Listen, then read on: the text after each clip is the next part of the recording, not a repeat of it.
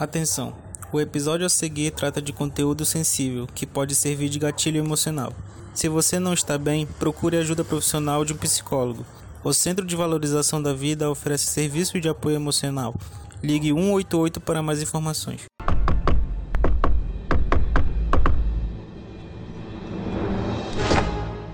A senha. Vai o sino na cabeça do menino. É Natal, não quero livros. Chega aí. O Natal do Carolivros não é um como qualquer outro. Aqui você compartilha o calor do amor, mas também das frustrações.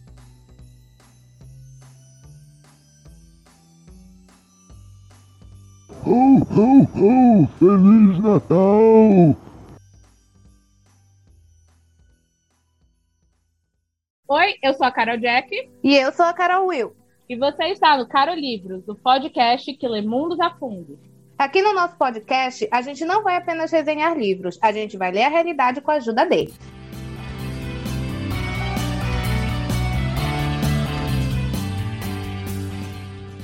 Oi, gente! Sejam muito bem-vindos a mais um episódio do Caro Livros. E agora estamos muito Jingle Bell, porque estamos iniciando a nossa temporada de Natal. Uhul!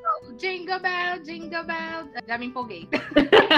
E pra gente abrir a nossa temporada de Natal, a gente vem aqui estreando mais um quadro novo, porque somos pessoas muito criativas, né? Claro, que é o nosso quadro do Indie Carol. Como é que vai funcionar esse quadro? Basicamente, a gente traz a galera que vocês já conhecem, que são os nossos convidados, pra indicar livros pra vocês lerem, pra né, passar o tempo, quem tá afim de relaxar, quem tá afim de se estressar, porque não? Porque vai ter livro pra você se estressar aqui também. E aí, esse especial de Natal, eu acho que é um especial muito legal, porque a gente vai indicar livros aqui, em diferentes categorias, que a gente considera que talvez sejam boas pedidas aí pra esse final de ano. Você que não é baladeiro, né? Ou você que simplesmente tá respeitando a pandemia, que ainda não acabou, só pra deixar claro, né? E vai ficar em casa, não vai viajar. Por que não, né? Ler um livro aí nesse final de ano, certo, Will? Isso aí, gente. Respeitem a quarentena, viu? A gente tá numa situação melhor, mas a gente não pode relaxar agora, tá? Enquanto isso, enquanto esse- essa muvuca não passa, vamos de leitura, né? Porque leitura a gente espairece, fica de boinha, ou não. Mas a, a nossa raiva é boa quando é de livro. Porque a raiva de livro, ela não é uma raiva real. É com os personagens, né?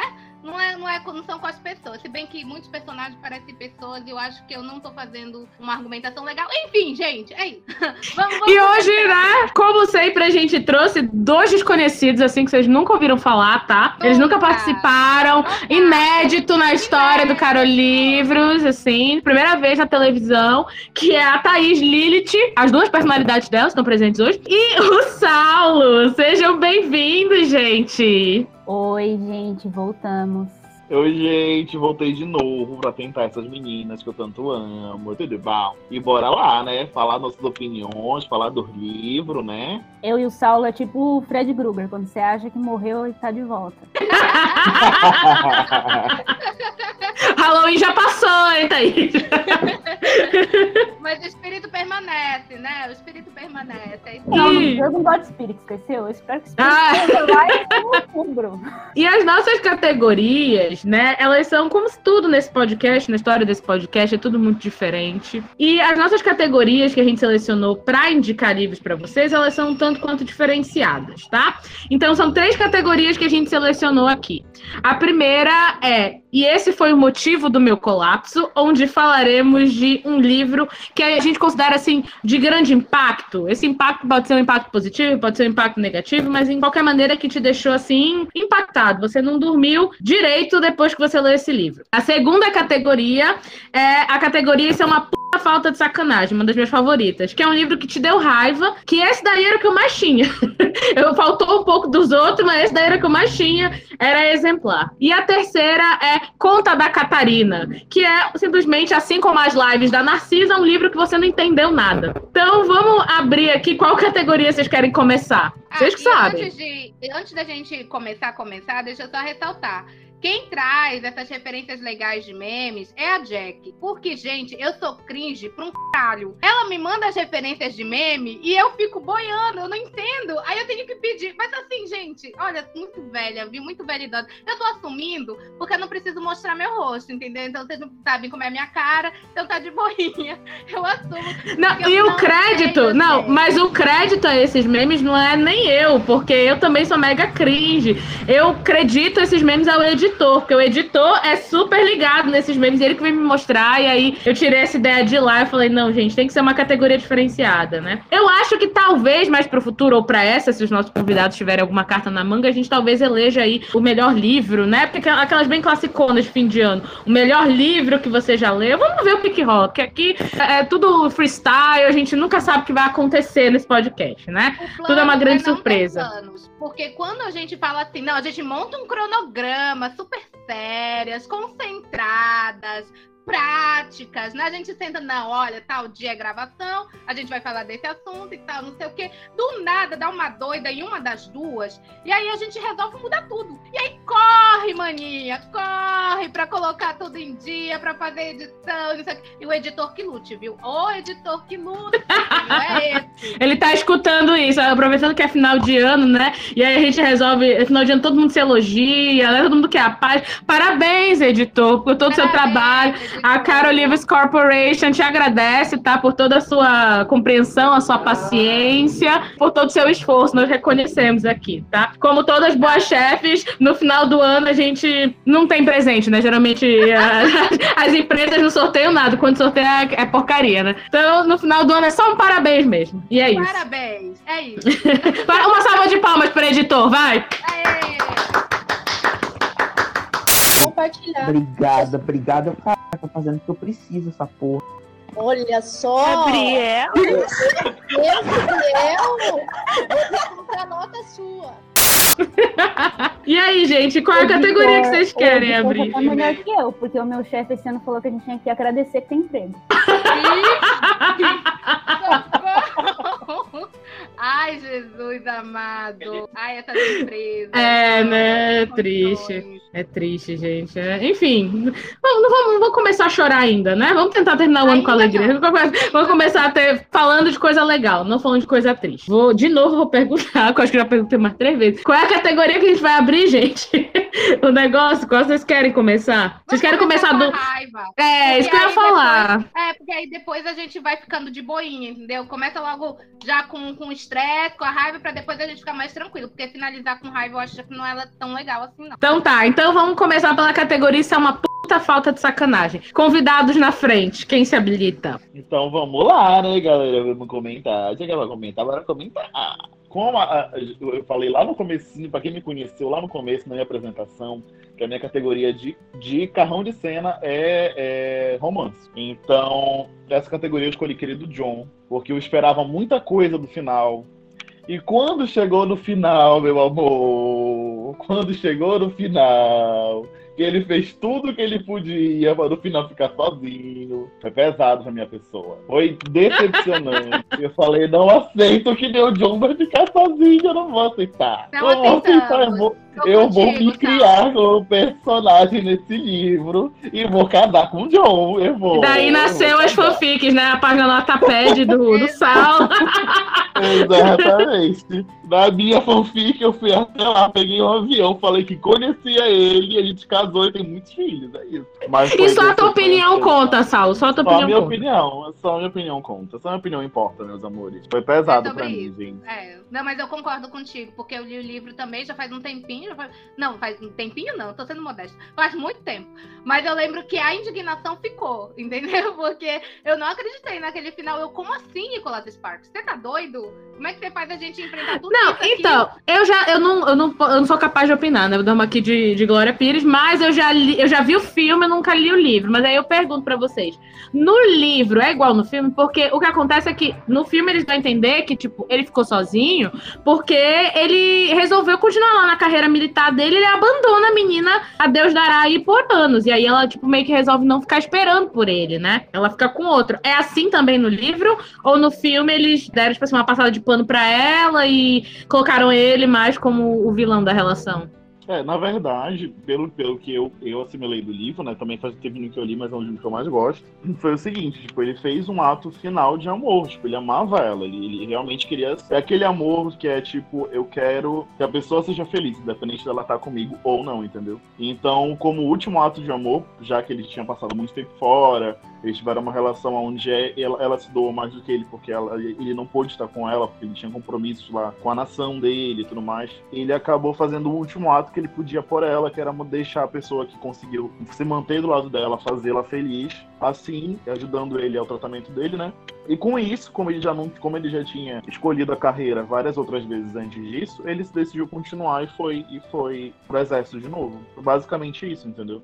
Acho que não foi, não foi do tipo, ah, eu vou te largar de novo, entendeu? Foi uma coisa do tipo altruísmo mesmo, assim, na venda da É, mas aí, mas aí, tipo assim, ele foi altruísta no final, mas ele não tinha sido egoísta antes, por deixar ela sozinha e por tantos anos É. e tal. Eu acho, eu acho que, tipo, é, egoísta é, no sentido de, de aquela, aquela visão patriótica, né? Aonde você tá se doando pro Estado, você tá. Então, tipo, naquela, naquela gana dali, ele pensou mais na pátria do que no relacionamento que ele tinha, na vida pessoal dele e tudo mais.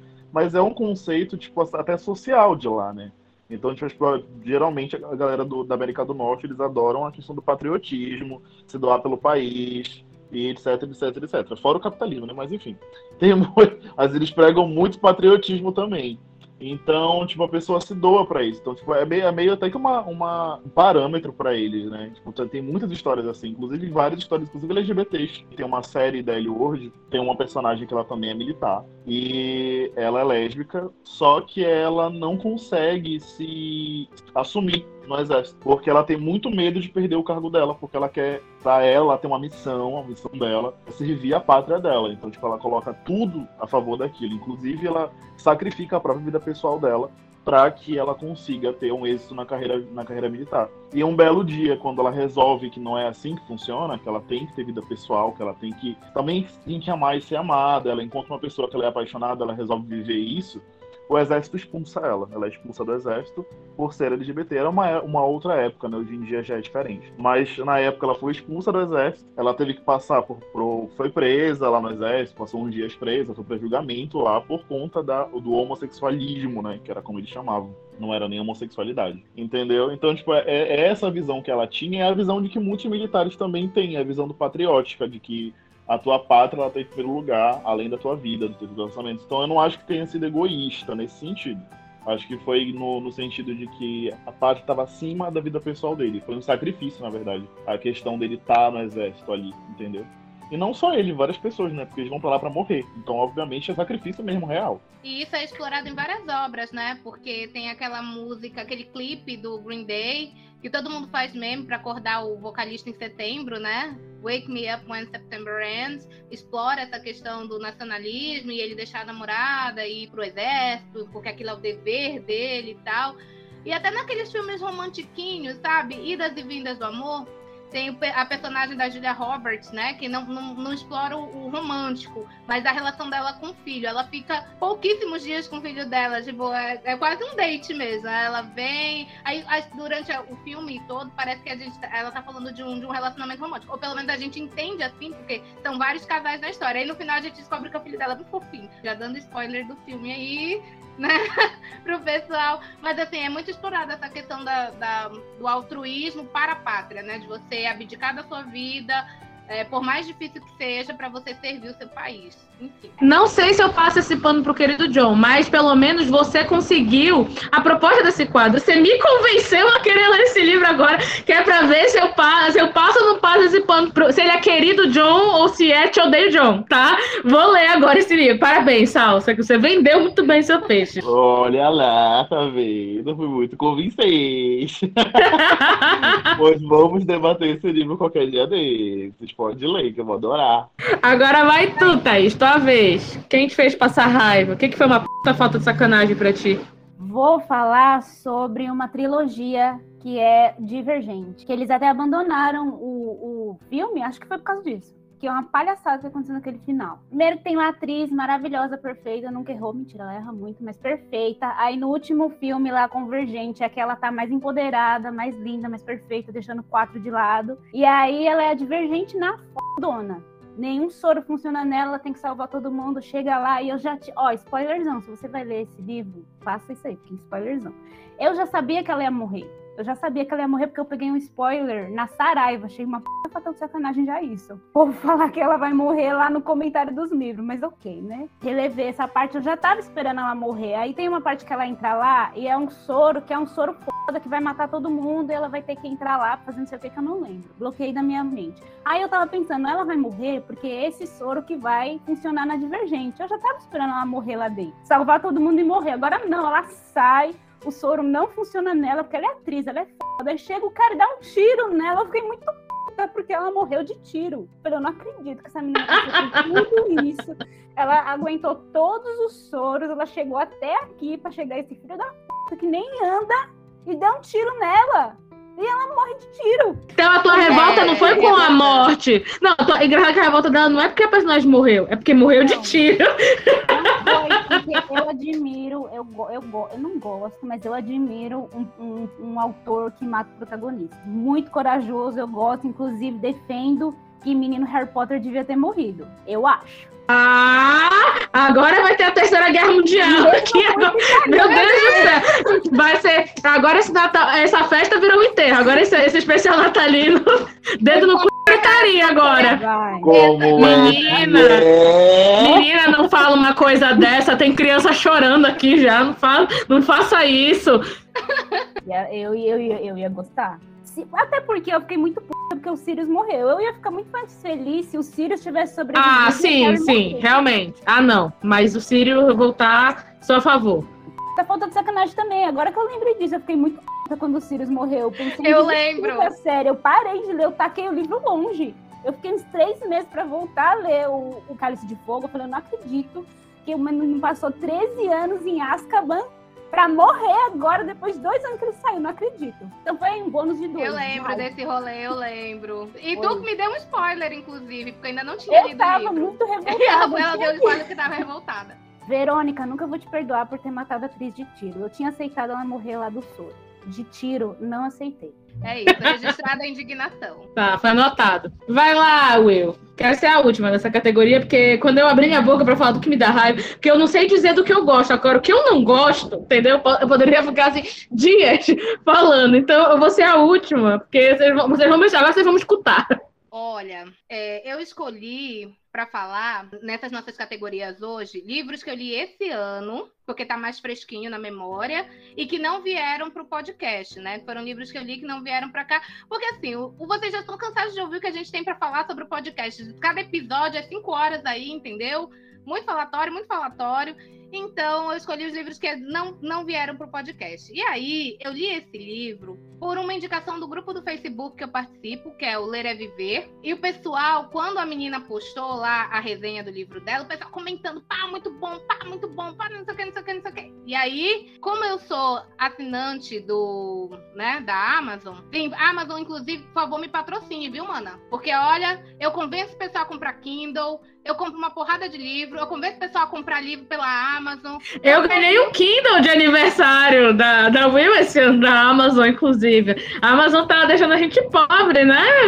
Pelo menos um, um patrocíniozinho, né? Aqui um- uma pontinha, uma propaganda do nosso podcast. gente, já, a gente já ficaria muito feliz, não precisaria nem dar dinheiro pra gente, mas só falar, ah, porque o podcast Caro Livros e tal. Ah, nisso a gente já estaria chorando já, entendeu? Emocionadas, a gente ia emoldurar na nossa parede, enfim. A Amazon fica aí a dica, né? E aí, o livro é Verity, da Colin Hoover. Alguém de vocês já leu?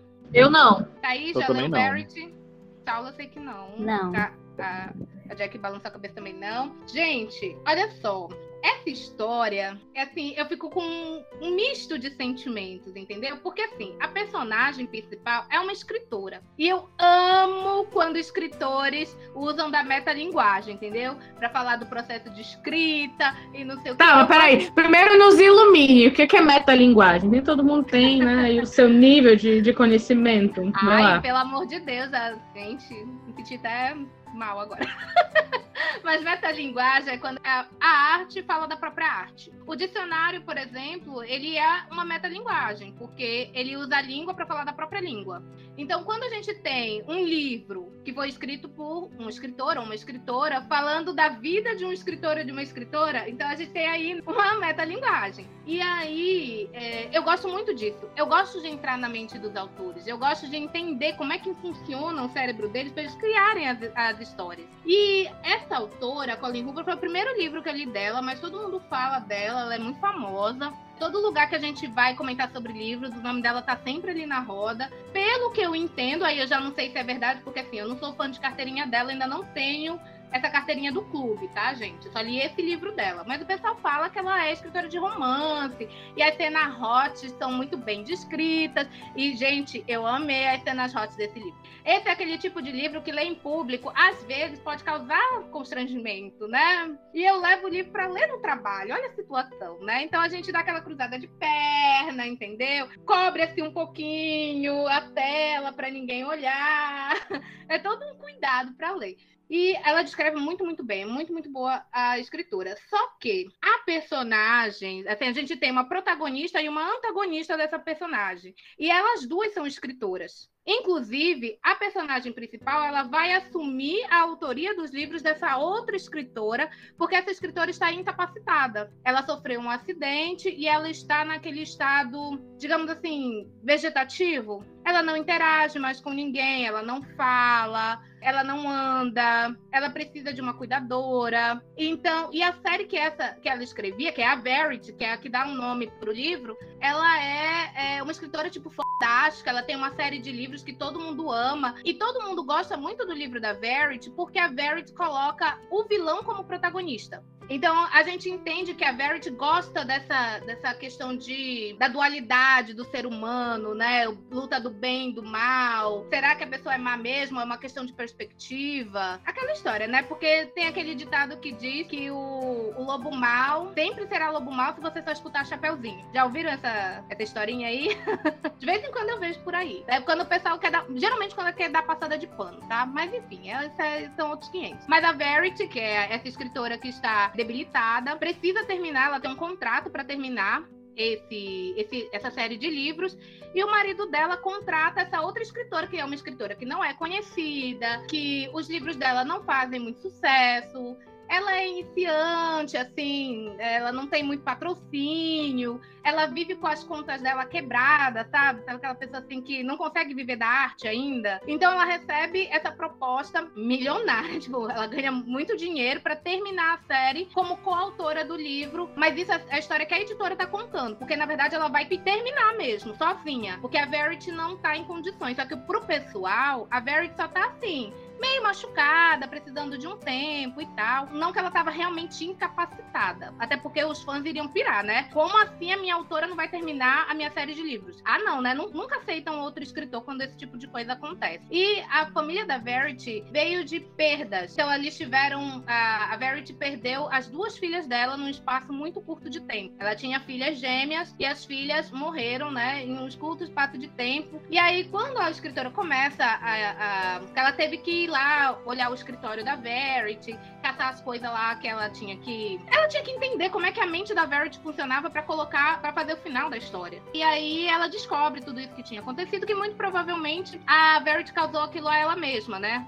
Ela, porque ela bateu o carro numa árvore em alta velocidade. E por causa disso ela ficou naquele estado. Então a, a escritora já pensa, ah, não, deve ter sido por causa da tristeza, por perder os filhos e tal. Só que nesse momento da história, ela acha um, uns escritos que é tipo um diário da Verity. E é aí que eu comecei a passar raiva. Foi aí que eu comecei a passar raiva, porque olha, eu nunca odiei tanto uma personagem na minha vida quanto eu odiei a Verity, com aquele manuscrito dela. Porque ela era tipo de pessoa péssima. Ela era uma mãe péssima. Pra vocês terem uma ideia, assim, do tão quão péssima ela era, ela tentou matar as próprias filhas bebê. E ela amava uma e odiava a outra. E ela não queria ser mãe, porque aquilo ia estragar a vida dela. Ela tentou abortar e não conseguiu. Enfim, gente. E não era uma questão de condição, não era uma questão assim que a gente cria uma empatia.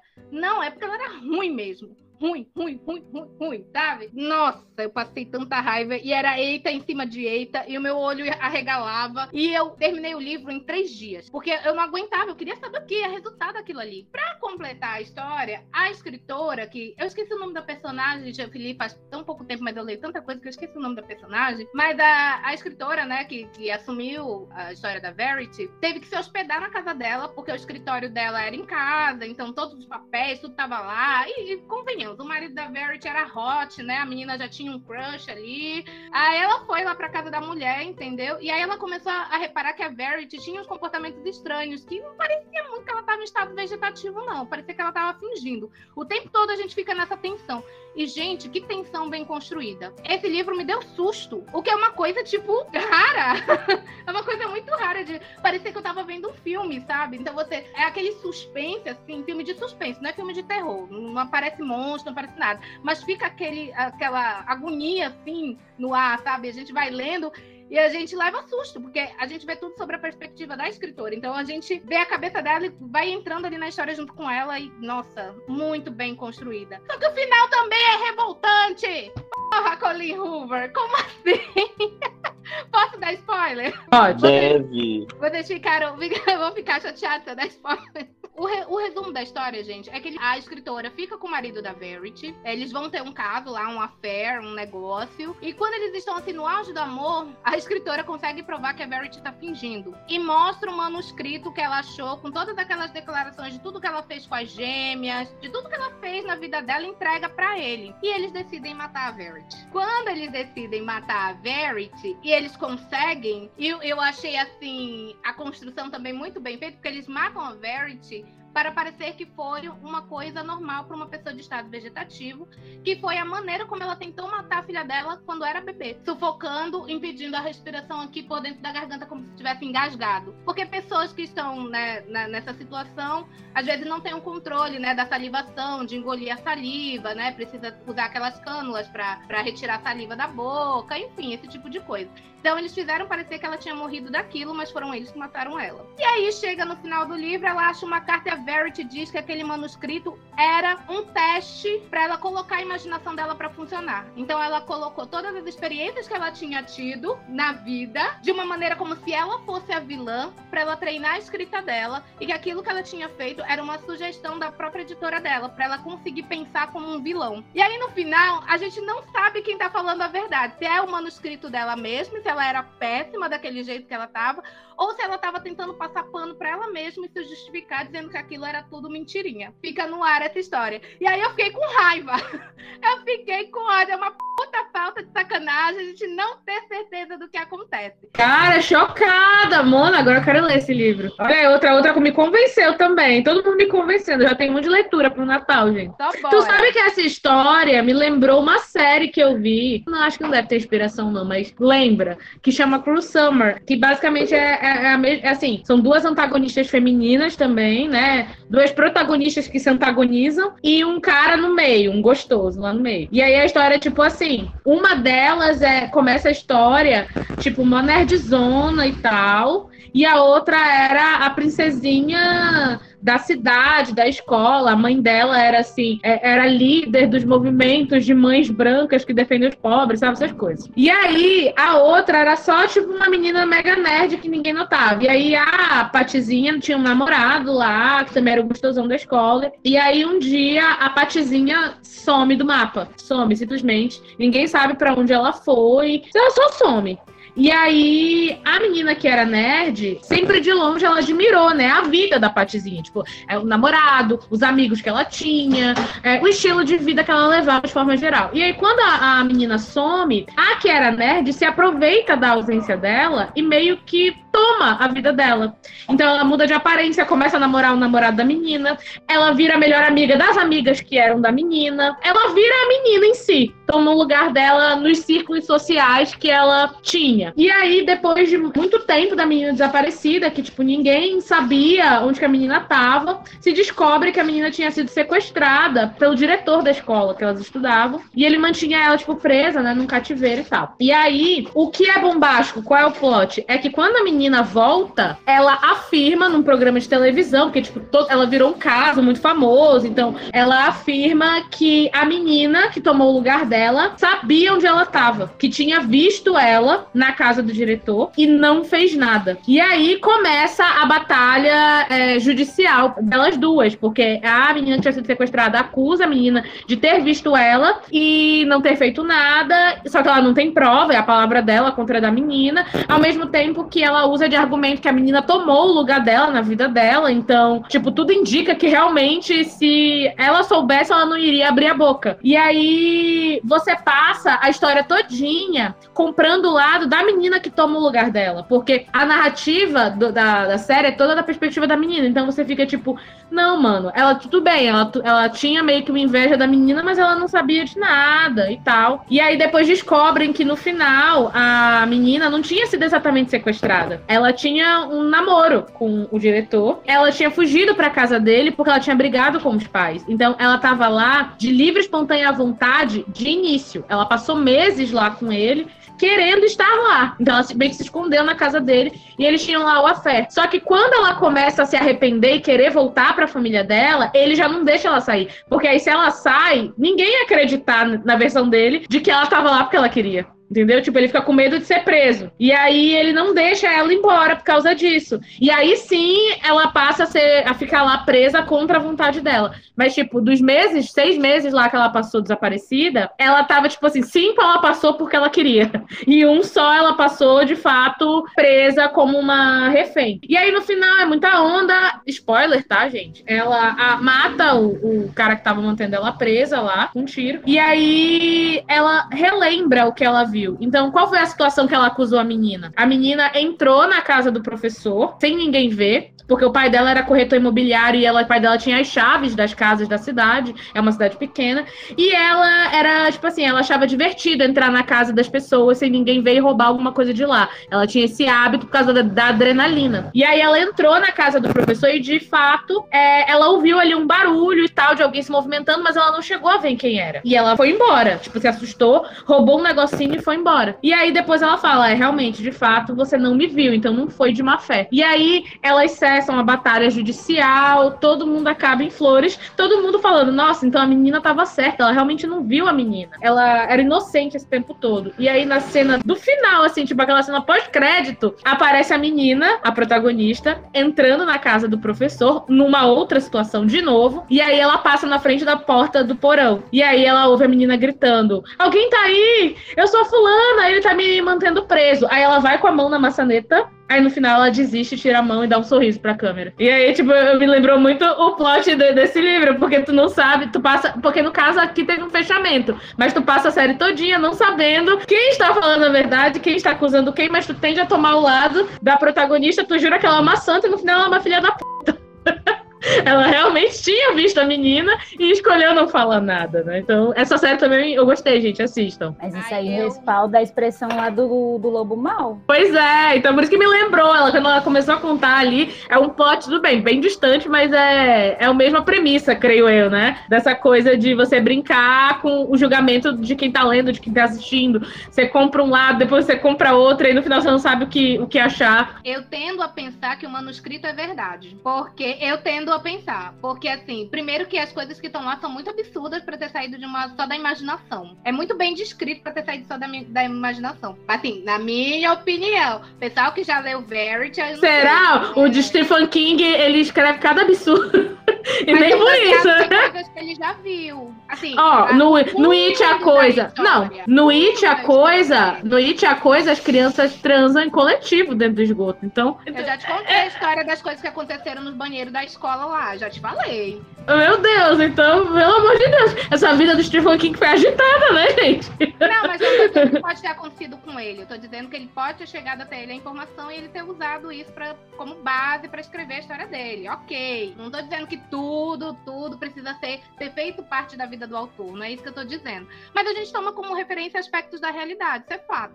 muitos autores pegam algumas coisinhas ali da. A Lilith não da- concorda, não. Ele é... Eu discordo, eu discordo.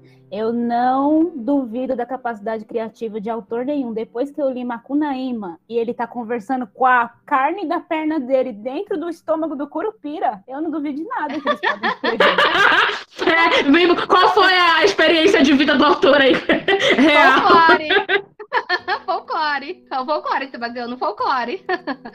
Enfim, mas assim, eu tendo a acreditar na história da Verity. Aí vocês têm que ler o livro pra ver qual vai ser a opinião de vocês. A gente pode até fazer um debate sobre Verity também. Mas eu tendo a acreditar no manuscrito, porque eu achei a carta dela, no final, mal escrita. Tipo assim, ficou com ponta solta, na minha opinião, né? Ela poderia ter explicado melhor alguns aspectos, porque se ela fala muito assim por cima, eu achei que você tá se defendendo de alguma coisa, porque no, no tom da carta é uma coisa meio lamento, sabe?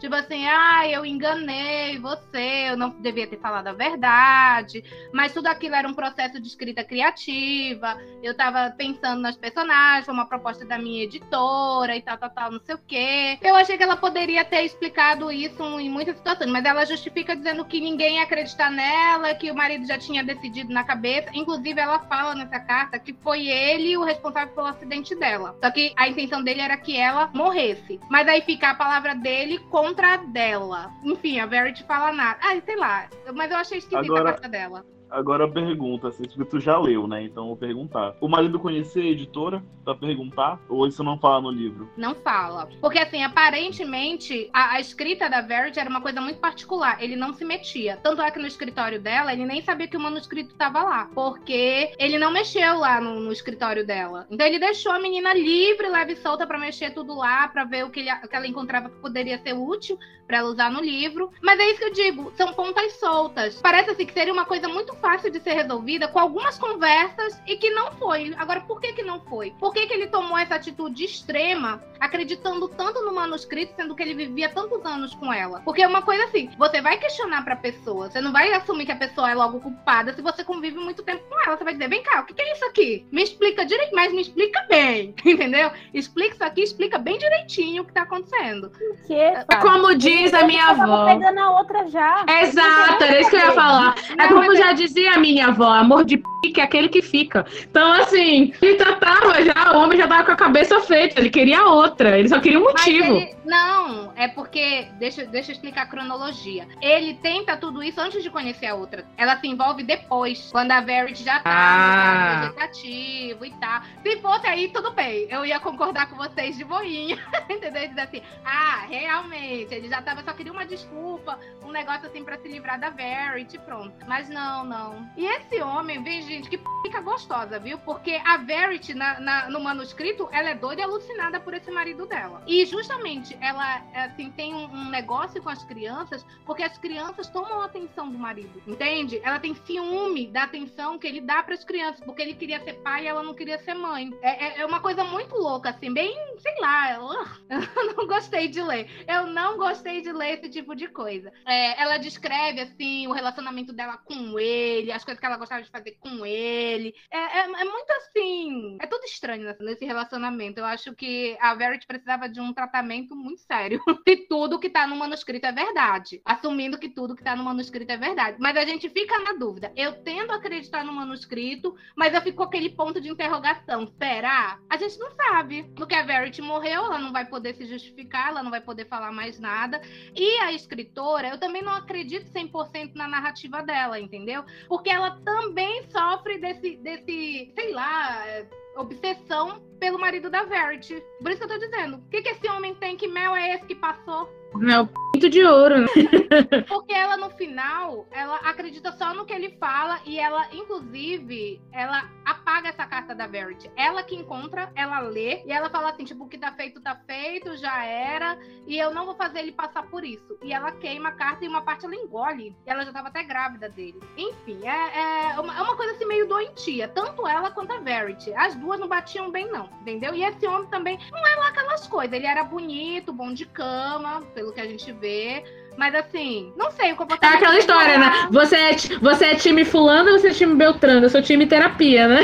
terapia já, Olha, para terapia, todo. isso Quase- é, entra no carro dia, a gente vai pra terapia. Aquele meme, né? Agora chegou a minha vez, é? Eu sou a difer- ser diferentona por quê? Porque eu sou uma leitora mais voraz de mangás, de graphic novel, de HQ, enfim. Eu leio livro, amo ler livro, tá? Não, não estaria aqui, né? Não, teria, não seria host de um podcast sobre livro se eu não gostasse. Mas eu tenho a minha, uma das coisas que eu leio com muita frequência, é, junto com os livros, é mangá. Eu leio muitos ao longo do ano, assim, de todos os tipos. E aí, eu trouxe aqui, eu trouxe dois mangás que me fizeram passar muita raiva. Já teve, eu tenho uma lista enorme de coisas que já me fez passar raiva em termos de mangá. Mas eu vou, eu vou falar um pouco da categoria para que vocês conheçam. Depois eu vou falar da- das duas obras que eu trouxe. Tem uma categoria que é baseada na demografia. Então, tipo assim, é, a demografia é para qual público aquelas obras estão sendo publicadas. Isso é muito importante no mercado de mangás. Então, você tem uma setorização muito forte disso. A categoria shoujo, ela é voltada para o público feminino jovem, tá? Então, seriam meninas adolescentes. E, geralmente, quais são os temas dessa categoria, né? Você tem o romance, que eu acho um grande clichê, né? Acham que mulher gosta de romance. Mas você tem outras coisas também. Então, você tem o Slice of Life, que praticamente, como o nome já sugere em inglês, é um pedaço da vida de alguém. Então, vai abordar questões da escola ou do trabalho. Você tem alguns temas um pouco mais maduros dentro do show. Então, você tem como sexualidade, é, temas que eles acham que jovens mulheres querem ler, mas geralmente sempre focam muito no romance. Então, isso é uma grande coisa da categoria show. E durante a minha vida, adolescente, que fui iludida, era uma das categorias que eu mais lia. Hoje em dia não é mais, porque eu já peguei um ranço muito grande e não consigo voltar. Mas na minha adolescência era. Nossa, eu lia muito shoujo. E eu percebi o quanto isso mexeu com a minha cabeça, porque muita coisa errada que eu não percebia que era errado foi graças aos clichês porcarias que essas obras trazem, tá? Então, eu não sou uma grande fã de romance, só pra deixar claro aqui. Desculpa, Saulo, tá? Mas eu vou falar de duas obras shoujos de romance. Uma delas chama Coisora, que o nome em inglês é Sky of Love, se eu não me engano. É, esse é o nome. É bem famosa na categoria. Quem é fã de mangá, shoujo, deve conhecer. Teve adaptação pra série, teve adaptação pra filme, pra tudo que vocês imaginam, teve adaptação. Porque fez muito sucesso mesmo. Ela é antiga, tá? Ela é do de 2009, 2010, por aí, então já tem bastante tempo. E a história é basicamente o quê? Gira em torno de uma adolescente que chama Mika, que ela é aquela típica garota adolescente que ela quer se apaixonar. Ela nunca se apaixonou, mas ela quer experimentar o amor enquanto ela tá no ensino médio. Então ela acha que aquele ali é o momento dela é, iniciar a vida. que foi, gente? A, a Thaís tá revoltada. Fala, Thaís, se expressa. Se apaixonar é horrível, mano. Por que que ela quer isso? Ainda mais no ensino médio. Hoje você sabe isso porque você se apaixonou no ensino médio. Aí você pode falar. Então, no caso. Enfim. E aí. Mas não Porque geralmente nesse caso a gente se apaixona por quem não se apaixona pela gente. A gente se apaixona sozinho. Ela tem uma melhor amiga, que isso também é uma coisa que, infelizmente, no show é abordado muito, que é a questão da rivalidade feminina. Então, ela tem essa amiga dela, que é uma amiga de longa data, mas que elas vivem transitando entre o amor e o ódio, porque elas se dão muito bem, mas quando se trata de meninos, elas começam a brigar. Elas brigam com as de macho. É isso. E aí, qual que é o lance? Ela, a Mika tá lá vivendo a vida dela, querendo muito se apaixonar, e ela acaba é, entrando ali por um, um acaso da vida em contato com um menino da escola que é o bad boy gostoso da escola, que todo mundo quer, mas ele é tipo aquele menino problema, sabe? Ele é bad boy, o bad boy. E ele chama Hiro. E aí o Hiro é conhecido por ele ser um puta de um galinho. Então, tipo, tudo quanto é menina, ele já, já passou o rodo na galera. Já pegou um monte de menina, e ele não leva ninguém a sério. E aí ela começa a. Ele, ele se interessa por ela.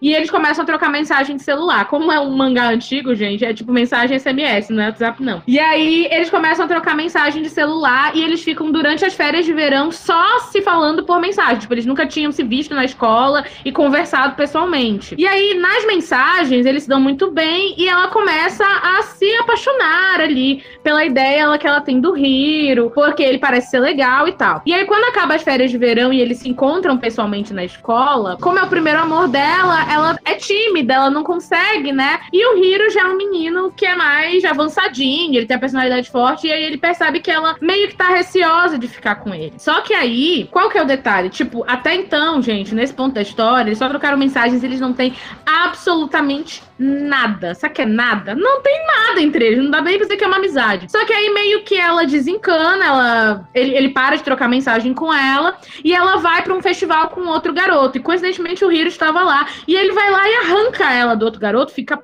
puto e sai correndo com ela, pega ela pela mão, como se ele já fosse namorado dela, quando na verdade eles não tinham nada. E na história, e essa cena, ela é colocada de uma maneira assim muito romantizada, porque mostra assim é, aquela, aquela linha tênue entre os ciúmes, a obsessão e o amor. Então é colocado como se fosse uma coisa positiva, né? Ah, ele ficou com ciúmes, é por isso que ele fez isso, é porque ele gosta dela. Enfim, acontece um monte de coisa. No final, o resumo é o quê? É que ela começa a namorar o Hiro. E aí, quando eles começam a namorar, ele faz ela se meter em um monte de problema. Então, ela começa a fugir de casa, enfim, ela faz um monte de cagada por causa dele. Começa a dar muito trabalho pros pais. E no final, ela engravida, ainda adolescente. E aí é um grande problemão, né? Gravidez na adolescência, os pais dela ficam muito preocupados e com razão, né? Obviamente. E aí o Hiro, então, vem aquela famoso clichê da menina salvadora da pátria. O cara é um podre, uma merda a vida toda, mas ele é, a mulher faz o homem, né? O amor vai conseguir modificar tudo e transformar o cara num príncipe. E aí ele meio que, tipo assim, abandona a vida dele de bad boy de antes e tal, já que ele vai ser pai. Ele larga a escola pra começar a trabalhar e sustentar ela e o filho, que eles teriam no futuro, né? Pra casar. Só que aí, é, o que acontece? Ele tinha uma ex-namorada que chamava Saki. E no tempo que ele tava com a Mika, lá no início, quando eles estavam naquele rololô todo, ele estava com essa menina, que é uma menina que precisa de terapia, assim, para ontem. Isso não é normal que ela faz. Então, no tempo que ele tava trocando mensagem e tentando ficar com a Mika, ele estava namorando essa menina. Inclusive, ele chega a. Ele, a- ele é o primeiro namorado da Mika, então a primeira vez dela é com ele. Só que num, antes da primeira vez, numas tentativas deles de transarem, ele ainda estava namorando. Inclusive, ele para ali antes de concretizar o ato. Ele chega pra Mika e fala: Não, eu não posso transar com você, porque a bem na verdade é que eu tenho uma namorada. E essa namorada dele, a Saki, sabe que ele trai ela, descobre que ele tá traindo ela com a Mika, e em vez dela direcionar a raiva dela pro Hiro, que afinal de contas a responsabilidade é dele, não. O que que ele faz? Eu tinha pulado essa parte da história, mas agora me toquei que eu não deveria, porque é, é muito importante essa parte. Ela direciona a raiva dela para a Mika. E aí, quando ele, ele decide terminar com ela pra ficar com a Mika, ela contrata uns caras que sequestram a Mika e a Mika é estuprada. E aí, sim, gente, é- e vai ficar pior, tá? vai ficar pior. Essa é só a ponta do iceberg. Daí eu já fiquei, meu Deus. E aí, como o, a, o Hiro tem uma irmã mais velha, e a irmã dele era tipo, tinha uns amigos meio que de gangue, os amigos da irmã dele acham os caras que fizeram o ato, né? Dão uma surra neles e tal. Só que os caras começam a chantagear a Mika porque eles fazem o ato e gravam. E isso pra mim é um assunto sério também, porque eles usam isso como chantagem, como se o que é ela aparecer no vídeo é que tava errado. Não é eles estarem estuprando ela. Eles não tinham medo de serem incriminados, de serem presos se esse vídeo vazasse. Eles usam isso como uma arma pra é, chantagear a Mika pra ela ficar com vergonha, para as pessoas não saberem, etc. Tá, aí após esse estupro, tudo passa e ela segue namorando e engravida. Só que aí ela acaba sofrendo ali um, um, um acidente que envolve a Saki de novo e ela perde o bebê, tá? É, a Saki empurra ela e ela perde o bebê. E aí, quando ela perde o bebê, ela fica muito mal, porque ela tava, apesar dela ser uma adolescente, ela tava muito afim de casar com o Hiro, de ter uma família e toda aquela coisa idealizada. E aí, depois que eles perdem o bebê, o Hiro muda. Ele tinha se tornado o príncipe encantado, ele volta pra vida dele que ele era tinha antes, de bebedeira e sair toda noite e tal. E a Mika acha muito estranha essa mudança, porque ela achou que ele ia continuar sendo quem ele estava sendo quando ela estava grávida. E aí, ele começa a ser, assim, um escroto. Quando diz que ia ficar pior, é porque vai ficar pior mesmo. Ele começa a ser um escroto com E maiúsculo. Então, ele trai ela na frente dela com uma outra menina. Ele usava droga, fica implícito que antes de conhecer ela, ele usava droga e que quando ele começou a ficar com ela, ele parou. Mas depois de- do, dela perder o bebê, ele volta a usar droga. E aí, quando ele tá ali no, no ápice da, da viagem da droga dele, ele transa com uma outra menina na frente dela. E depois disso, a menina tem tanta baixa autoestima que ela ainda assim não quer deixar ele. E aí ele começa, tipo, a parar de ligar, some, ela- ele vai, não vai mais pra escola, ela não encontra ele em casa. Só que aí, quando ela consegue achar ele, ela tá, tipo, mega implorando pra ele não deixar ela, porque ela não quer terminar. E aí ele diz pra ela assim: tá, eu não te deixo se você fizer um aqui em mim. Exatamente, gente. E aí ele força é com todas as palavras. O que ele faz é um estupro, porque ele força ela, a cena fica muito claro, ela chora, que ela não está à vontade, que ela não queria fazer. Ele força ela a fazer sexo oral e depois a transar com ela. Ele estupra ela. Essa é a palavra. E aí, depois do estupro, ela ainda fala assim, tipo, ah, mas então a gente tá junto de novo. E aí ele fala, tá, tamo junto. E aí no dia seguinte, ele aparece bonzinho de novo, leva ela pra sair, ela fica toda feliz, ele fica todo amorzinho e eles passam um dia maravilhoso passeando. E no final desse dia maravilhoso, ele simplesmente termina com ela. Ele fala: Tá, essa é a última vez que a gente saiu, tá, querida? Eu vim aqui hoje, te tratei, tratei bem porque é o último dia que você vai gastar comigo. E aí depois disso eles terminam de vez e ela vai assim pra sombra do fundo do poço da depressão por causa disso, porque ela perdeu o Hiro, que era o príncipe encantado da vida dela. E aí, depois de muito tempo, ela passa o ensino médio na merda, e aí já no terceiro ano é que ela começa, assim, a levantar a cabeça dela. Então, é, lá no Japão, tem uma coisa que aqui no Brasil não tem, que no terceiro ano, eles têm na escola orientação vocacional. Então, é, na escola, eles são obrigados a colocar planos de carreira, qual universidade eles pretendem ir e tal, para os professores ajudarem eles nesse processo. E ela tinha colocado que ela iria para qualquer universidade que o Hiro fosse. E aí, como o Hiro ele gostava de música, ele ia que ele queria ir para uma universidade de música. Só que ela não tocava nada, ela não fazia nada com música. Ela só iria para uma universidade de música por causa dele. E aí um professor dela aconselha ela a mudar de opção. Eles, eles preenchem o formulário no primeiro ano e no terceiro eles têm que preencher um novo formulário ou confirmando ou mudando a opção de carreira. E aí o professor chega para ela e fala: "Não, meu, você não tem nada, nenhuma atividade extracurricular envolvendo música, para que que você vai querer ir para uma universidade de músicas? Vá para alguma coisa que você queira. E aí é que ela começa a retomar a vida dela, porque ela foca no vestibular, ela decide não ir para uma universidade de música. E aí ela até depois que ela passa na universidade, ela começa a namorar um outro cara, chega a morar com ele. No período que ela terminou com o Hiro no ensino médio, ela viu muito pouco ele, porque ele começou realmente a sumir da escola. Ele aparecia de vez em quando e ela vê ele no último dia do ensino médio, antes de ir para a universidade. No dia, inclusive, ela devolve o anel que ele tinha dado para ela, né? Ela ainda tinha guardado o anel. E aí, só o que ela percebe é que ele tá mais, muito mais magro do que ele era no início. E que ele tinha cortado o cabelo dele bem curtinho. E aí, ela só comenta com ele e eles se despedem e nunca mais se veem. Passam anos sem se ver. E aí, surfando na onda de um amor para recordar, uma versão bem distorcida do seu multiverso, o que acontece é que eles passam anos separados e no final, depois de muitos anos, ela descobre que, na verdade, ele tinha sido diagnosticado com câncer. Lá naquela época que eles ainda estavam juntos. Ele foi diagnosticado com câncer de garganta, então ele não poderia nunca mais cantar, que era o sonho dele, porque ele queria ser cantor, trabalhar com música e tal. E aí ele passou basicamente desde os 17 anos dele até ela, ela volta a ver ele aos 21, né? Então, cinco anos, estou ruim de matemática, 19, é, cinco anos. Não, quatro anos, gente, estou ruim. Quatro anos sem ver ele, ela descobre que ele passou os quatro anos ali, indo e vindo do hospital, fazendo é, tratamentos, né? Por isso que ele emagreceu, por isso que ele cortou o cabelo bem batidinho, porque tava caindo cabelo e tal. E aí, ele já tava meio que morando no hospital, porque tipo, a situação dele já tava bem crítica. E aí, o que, que ela faz? O namorado dela, que ela tinha arranjado, que eles já estavam vivendo juntos, que eles tinham uma relação bacana. E enfim, ela termina pra voltar para o Hiro, porque ela encontra um amigo deles em comum e aí ele diz que, tipo assim, o Hiro é, sempre esteve esperando por ela, que ele fez tudo aquilo lá para tentar ferir os sentimentos dela, para que ela não quisesse voltar para ele, porque ele não queria contar para ela que ele tinha câncer. Essa é a passada de pano final, tá? E cola, para quem lê. Na época que eu li a primeira vez, que eu era adolescente, colou. Aí eu reli depois mais velho e falei, vai tomar no teu c... Porque isso tudo poderia ter sido resolvido com uma conversa. Você não precisava estuprar, se drogar, se drogar na frente da menina, fazer ela sofrer. Não precisava nada disso. Bastava você dizer, ó, tem câncer. Era isso. Mas ele, tipo assim, ele, a justificativa é, ele queria ferir ela ao ponto de que ela odiasse ele, porque ele não queria que ela ficasse presa a ele pra sempre, porque ele ia morrer de qualquer jeito. Só que ele conseguiu, na verdade, prender mais ela. Então, tipo, não faz o menor sentido, porque ela, ele não deu uma justificativa pro término, ela passou anos pensando nele, cagou com a vida da menina, tá?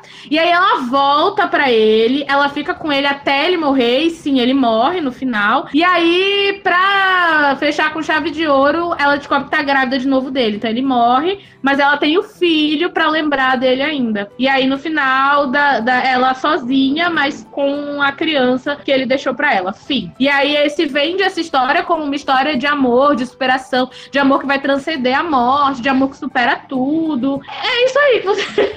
aí vocês entendem o motivo, a minha raiva. E esse mangá fez muito sucesso. Muito sucesso. Tanto que teve adaptação pra tudo quanto é mídia, gente. E é um mangá voltado pro público jovem feminino. O que, que a gente tá ensinando pras nossas jovens mulheres, pras meninas, sabe? Que esse é o namorado dos sonhos, sabe? E basicamente Você é tem isso. que investir no embuste. Você tem que ficar sofrendo na mão do embuste. Olha, não sejam essa pessoa. Resolva as coisas na conversa, mas que. E que tudo é de perdoado.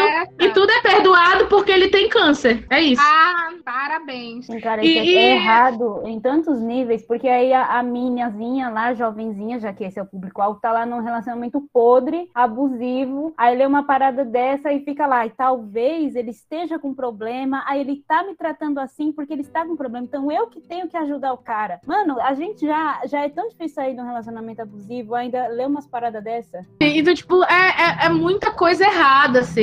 A cena, a cena de estupro que ele fez com ela me chocou mais do que a cena do estupro encomendado pela ex malvada dele, sabe? E eu lembro que eu fiquei muito impressionada na época. Mesmo quando eu era adolescente, quando eu li essa cena, eu fiquei mal. Tanto que eu lembro que eu parei de ler e eu só voltei a ler, tipo assim, meses depois, quando já tinha passado, sabe? Assim, quando já tinha cessado mais. Aí eu consegui ler. Mas assim, é muito errado, cara. Eu passei muita raiva. E é só isso que eu digo pra vocês. Se vocês querem passar raiva, se vocês querem aprender o que não fazer no relacionamento, ou como o relacionamento não deve ser, leiam Coisora, porque aí tudo que tá lá vocês fazem o contrário, entendeu? Basicamente é isso. Também é um tema muito, muito, muito sensível, porque tem muita gente que acha que parceiro não estupra. Que é parceira, é obrigação dela ter a relação sexual. E o que que eu acho? A Coisora é uma obra shoujo ousada, porque ela toca em vários, vários temas que são sensíveis. Ela toca em estupro, é, gravidez na adolescência, ela toca em drogas e etc. Só que ela toca de uma maneira muito irresponsável. A mensagem que é passada não é uma mensagem positiva em cima de tudo isso, sabe? É, um- é uma podridão. Então eu achei assim que ela inovou no sentido de que ela toca desses temas de maneira explícita, coisa que não é comum dentro do nicho, porque, gente, shoujo, assim, é o mundo das princesas da Disney. Então, tudo é muito fofinho, beijo é fofinho, a primeira vez, aquela coisa de novela. Não é nada explícito. E ela toca em vários assuntos que são sensíveis. Ela poderia ter feito isso de uma maneira muito legal, porque não é toda obra que toca em tantos assuntos assim polêmicos de uma vez só. E ela me faz essa cagada. Sabe? De passar esse pano e eu, eu, eu. Por que, que eu digo que tá surfando na onda de um amor pra recordar? Porque foi mais ou menos nessa época que o, o filme bombou, né? Dessa coisa de é, casal que é separado pela morte, né? Tava muito em alta isso, né? E aí, eu acho que ela pegou esse, esse tema central, só que reverteu, botou o protagonista masculino como doente. E aí virou uma grande história de amor, um dramalhão. Mas ninguém parou pra prestar atenção no nível de coisa errada que tem nessa obra. E fora, como eu falei, é muito batida a questão da rivalidade feminina. Então, o Hiro, durante a história, ele tem um melhor amigo, e esse melhor amigo é afim da Mika. E esse melhor amigo que é afim da Mika começa a namorar a amiga dela pra ficar perto da Mika. E a amiga dela, quando descobre isso, em vez de ficar com raiva do cara, fica com raiva da Mika. Gente, a Mika é, é assim, o que ela sofre, essa menina passa do início do mangá até o final só sofrendo. Tudo de ruim que pode acontecer, acontece com essa menina. O protagonista, sabe, ela vai direto pro céu, porque ela pagou todos os pecados dela na Terra, gente. E aí, tipo, a melhor amiga dela faz, fala e faz coisas horríveis com ela, sabe? É uma amizade super tóxica por causa de homem. Tanto que a melhor amiga dela, quando ela já tá namorando aquele outro, antes dela voltar pro Hiro, é, elas namoram sempre em conjunto. Então, tipo assim, quando ela começou a namorar um menino, o melhor amigo desse menino começou a namorar a amiga dela. É sempre assim, parzinho que elas namoram. E aí, o namorado da menina, ela vê o namorado dela conversando com a Mika. E ela já fica com, aquele, com aquela coisa. Ai, será que ele gosta dela igual aquele outro que eu namorei no ensino médio? Ele só tá comigo pra ficar perto dela. Então, mas dessa vez eu vou dar o troco. E aí ela, tipo, começa a se oferecer pro namorado da Mika e ela diz pra Mika: fica longe do meu namorado que você não vai me roubar outro. Se você me roubar outro, eu durmo com seu namorado agora. Então, tipo, aquela coisa de vamos brigar por causa de homem. É muito colocada. Aí aquela namorada pirada dele, brigando por causa dele, comendo um estupro. Ela chega nesse, nesse nível por causa da pica doce do Hiro, sabe? Enfim. Eu nem li, Tá eu já tô com raiva. Então, assim, acho que, acho que é consenso. Estudem. Deixa eu depois. Agora, agora falando dessa problemática que a Jack levantou por conta do, do mangá, né? Mas se você for parar pra pensar, pouquíssimas obras não abordam um tema de- dessa mesma forma, só que em vários níveis diferentes. A maioria não tem estupro, não tem outras coisas, mas em compensação é a mesma rivalidade feminina em vários, várias obras, vários tipos de filmes, séries, livros, mangás, animes. É sempre o mesmo contexto, parece que é uma receita de bolo que todo autor usa porque funciona, entendeu? E, tipo, esse é o problema. Eu acho que de- as, as obras a partir de agora deveriam ser muito melhores, deveriam já ter mudado esse tipo de coisa, né? Mas ninguém tá preocupado em mudar nada, né? Até porque a maioria dos autores são masculinos, né? Então, pra eles tá, tá fazendo sentido. Então, é aquela coisa do eu não vou mudar o que me favorece, né? Então, é, é essa problemática que a gente observa isso daí. Então, tipo, acho que é consenso todo mundo. é, acho que se fosse votar qual foi a que ganhou essa categoria, com certeza, a, a, a Jack foi bem fundo nessa, hein? Bem fundo mesmo. E só pra, assim, só pra dar mais um gosto de raiva pra vocês, eu não vou entrar no- nos pormenores, tá? Mas tem uma outra que é pra vocês também passarem raiva, um outro mangá, que chama, o nome em inglês, tá, gente? É Wolf Girl and the Black Prince, que em português seria Garota Lobo e o Príncipe Negro. É uma história shoujo, colegial, tudo que tem direito, mas basicamente é a história de uma menina que se apaixona por um menino que sempre é o popular, o gostosão da escola, mas esse menino aí é um escroto, ele é conhecido por não gostar de menina nenhuma, de ficar com menina nenhuma. E aí a protagonista se envolve com ele porque ela mente pras amigas que tá namorando ele, ele descobre a mentira. E pra ele não desmascarar ela na frente das amigas, ele diz assim: então você vai ter que ser minha, tipo assim, minha serva. Você vai ter que fazer o que eu quiser. Se você não quiser, que eu conte pras suas amigas que você tá por aí mentindo, dizendo que me namora. E aí, por que, que chama Wolf Girl? Porque ele diz que ela é o cachorro dele. E tem uma cena que me chocou, assim, num nível muito grande, que é uma cena que era pra ser romântica, que é uma hora que ele fica doente, tipo, ele pega uma gripe e fica mal e não vai pra escola. E aí ela vai na casa dele pra saber o que que aconteceu, porque que ele faltou, e chegando lá, ela vê, tipo, estirado na cama, com muita febre. Homem pega uma gripe e já tá morrendo, né? É sempre assim. Mas aí ela vê ele queimando em febre e ela percebe que ele mora sozinho. E, tipo, aí vem a história do passado triste, né, pra passar o pano. Tipo assim, ele é um pobre menino cuja família está sempre muito ocupada, então, desde muito cedo ele vive sozinho, e isso seria a justificativa pra personalidade hor- horrorosa dele. Porque ele nunca recebeu amor na vida, nunca teve o seio de uma família, ele é assim. Essa é a justificativa, basicamente. E aí tem uma. Ele, tipo, ele vê ela lá na beira da cama dele, ela tocando na testa dele, muito preocupada, e ele fala, tipo assim, ah, vai embora, o que você está fazendo aqui? E aí ela olha pra ele e fala assim: É, eu não vou embora, porque eu sou o seu cachorro. E ela fala isso ajoelhada na beira da cama. Pra mim, foi o fim. Pra vocês terem uma ideia, eu terminei, eu comecei a ler esse mangá em 2016 ou 15, e eu terminei ano passado, porque eu dei, precisei de anos pra conseguir terminar, porque era muita raiva. Era muita raiva. Eu não preciso dizer pra vocês que no final acaba em casamento, bolo e filhos, óbvio. E o que mais me indignou mesmo, outra cena que me indignou muito além dessa, foi que tem uma hora que ele dá um cordão pra ela de presente, quando eles já estão namorando. E aí tu pensa, ele tá dando um cordão pra ela, porque, enfim, né? Um cordão com coração, pingente de coração, porque ele tá querendo ser romântico. E ele diz pra ela que é a coleira dela. a cara da... Não, gente, vocês, tipo assim, vocês, vocês estão escutando, vocês viram, teve a cara dos três aqui, mas é isso mesmo que vocês escutaram. Ele diz que é a coleira dela. Então, é, é assim, é um nível absurdo. Aliás, Japão, vocês não vão entender porque vocês não falam português, mas assim, é, melhorem, porque nenhum relacionamento. Eu não sei, gente, se realmente existe alguém que comece a namorar dessa maneira. Graças a Deus, tive, tive o privilégio de nunca passar por isso, nunca presenciei ninguém, mas não é possível, gente. É muita obra que começa do mesmo jeito o namoro, é desse jeito aí. É, é um fetiche com a você- submissão. Sei lá. Você pensar nisso, agora eu tô entendendo porque que os caras lá no Japão estão casando com boneca, estão casando com holograma, porque nenhuma mulher vai se sujeitar a isso. Casar com a boneca. Pois Gente, mas a- é, eu, também, eu também fico curioso pra saber a questão cultural do Japão, né? Porque pra ter obras neste nível e, tipo, serem completamente aceitas e fazerem todo esse sucesso, né? Não só lá e também em outros lugares, né? Mas principalmente lá, é porque realmente tem alguma coisa cultural ali que é muito É, errado, o que, É que a gente assume. Eu, eu É, isso. isso. Parece que tudo precisa ser forçado. Nada é natural. Tudo é forçado. Então, assim, os relacionamentos, eles não são pra existir, mas a, a protagonista, ela força, ela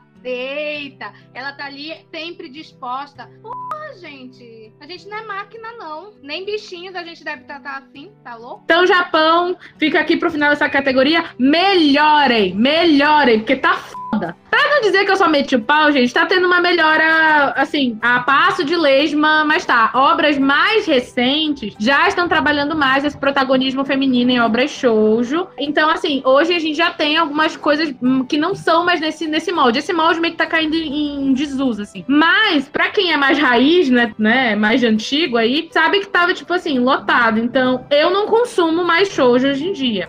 Não desses à moda antiga, eu não consigo. Eu parei, inclusive eu, eu saí do shoujo, que é o romance hétero, e fui, fui pro boys love, que é o antigo yaoi, que é romance gay, justamente por causa disso, gente. Hoje em dia é o que eu leio mais, é boys love, porque no boys love eu não me sentia ofendida, porque as obras, não todas, tá? Tem muito Chernobyl, mas ah, muitas obras mostram os dois homens em pé de igualdade. Então, eu não me sentia ofendida, essa é a palavra, porque eu lia shoujo e eu me sentia ofendida no final. Tem muita porcaria no Boys Love também, que isso aí é pauta para um, pra um outro episódio, mas assim, pelo menos eu vejo a igualdade, a equidade entre os- a- as partes do relacionamento. Então, hoje eu só leio Boys Love quando eu vou ler romance, porque chega de romance hétero que eu só leio história de planta, entendeu? É um cara e uma planta, sempre assim. Então, tipo, não dá mais pra mim. Eu queria saber da opinião de vocês o seguinte: por que raios o bad boy ele é tão apelativo pra mulherada? Porque, olha, eu assisti recentemente uma, uma série indicação da Jack, que é Panic, lá da Amazon Prime, né? E a menina cai, tipo assim, desaba por causa de um bad boy, a protagonista da história, sabe? No começo ela, tipo, ah, nem um milhão de anos. Não, você não pode, você nem, nem tente, que você não vai conseguir. Aí, do nada, os dois estão se pegando. Aí eu, como assim? Como assim? Que, que chama é essa? Que açúcar é esse que se passa nessas crianças que viram bad boys? Que eles se tornam irresistíveis? Qual- qual Mas é eu acho isso, isso tem a ver com aquela história de que a gente aprende que, ah, ele te trata assim, é porque na verdade no fundo ele gosta de ti, entendeu? Então a gente romantiza o maltrato desde sempre. Que quanto mais o menino pentelha a menina na escola, significa que provavelmente ele gosta dela, mas ele não sabe como expressar. Então ele vai infernizar a vida dela por causa disso, entendeu? Gente, isso, isso é cultural já há muitos e muitos e muitos anos. Porque, tipo, eu sou um assíduo ass- telespectador de séries, filmes, etc. E, por exemplo, a série que eu mais gosto, né? Uma das séries que eu mais gosto é Friends. E tem um momento, inclusive, em Friends, né? Que a, a- a Rachel, né? Que é uma das personagens, ela volta pro trabalho. E tá lá o figurão, o bad boy, o cara que tá todo mundo mal, trata a mulher como objeto e tudo mais. E a Mônica insinua pra Rachel que ah, ele tá te tratando assim, pode ser que ele goste de você. E no final ele gosta dela. No final, supostamente, eles se beijam e eles ficam juntos. Então, tipo, olha lá, 2000 e lá vai poeira, 2003, 2004. E a gente tem os mesmos moldes agora em 2021, gente, pelo amor de Deus. Já chega, galera, vamos, vamos mudar completamente, tirar, eliminar isso do roteiro, pelo amor de Deus. Mas Cara, é- tem aquele rolê lá de que é a atitude da mulher que faz o homem. Então é a mulher certa que vai é consertar o homem. Porque se você agir de tal maneira, ele vai mudar por sua causa. Porque você que vai endireitar o homem. Blá, blá, blá, blá, blá, Luiz Chega. Eu vi uma charge, eu não tô me lembrando o nome da artista agora, mas ela é bem famosa assim na internet. É uma charge de uma menininha de cabelo preto, que ela faz umas charges muito, muito interessantes. Aí ela faz assim, é, vilão protagonista. Ela desenhou dois vilões um protagonista. E aí os dois, tipo, discutindo, tipo, o vilão dizendo, eu vou acabar com a sua família, eu vou matar, eu vou matar todos eles queimados. E aí o mocinho falando, eu vou acabar com a sua vida, porque você é um vilão. Aí uma garotinha assistindo os dois. Aí a garotinha olha pra frente e fala, eles estão apaixonados? Porque, tipo, ela vê os dois discutindo e é a primeira coisa que vem na cabeça dela. Então é bem isso, né? A gente tá acostumado a ver duas pessoas se dando super mal, né? Quase se matando, literalmente, e achar que, de alguma maneira, aquilo ali é uma demonstração tímida, frustrada de amor. É muito prejudicial isso, enfim, né? Tópico, tópico quente. Eu fico assim, sempre me perguntando, porque é- são sempre bad boys. São sempre bad boys. Aí isso me lembra da fala do Doc lá no Todo Mundo Odeia o Chris, que tem um episódio que a Tasha se apaixona pelo rapper.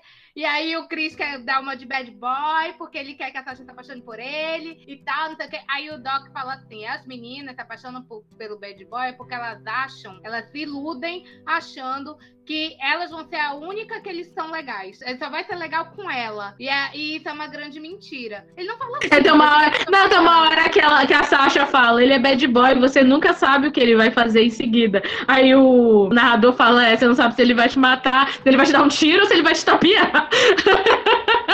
Exato. Então parece que é, é isso. Você se iludir que você vai ser especial ao ponto de convencer uma pessoa a mudar a atitude dela. Só que a gente não muda a atitude de ninguém. Pessoas mudam por si, não pelos outros, né? Então, se uma hora na vida cai um raio na cabeça dessa pessoa e ela pensa, porra, eu tava sendo escroto até hoje, mas a partir de amanhã eu vou ser uma outra pessoa, é uma decisão que vai partir de dentro dela. Nada que você fizer, disser, mostrar, vai fazer ela mudar de opinião, entende? Então, não caiam nessa, viu, garotas? Não tentem mudar o boy problema, porque eles vão trazer problemas pra vida de vocês. É isso que eles vão fazer. Ganhei a categoria, parabéns pra mim. Bora pra próxima.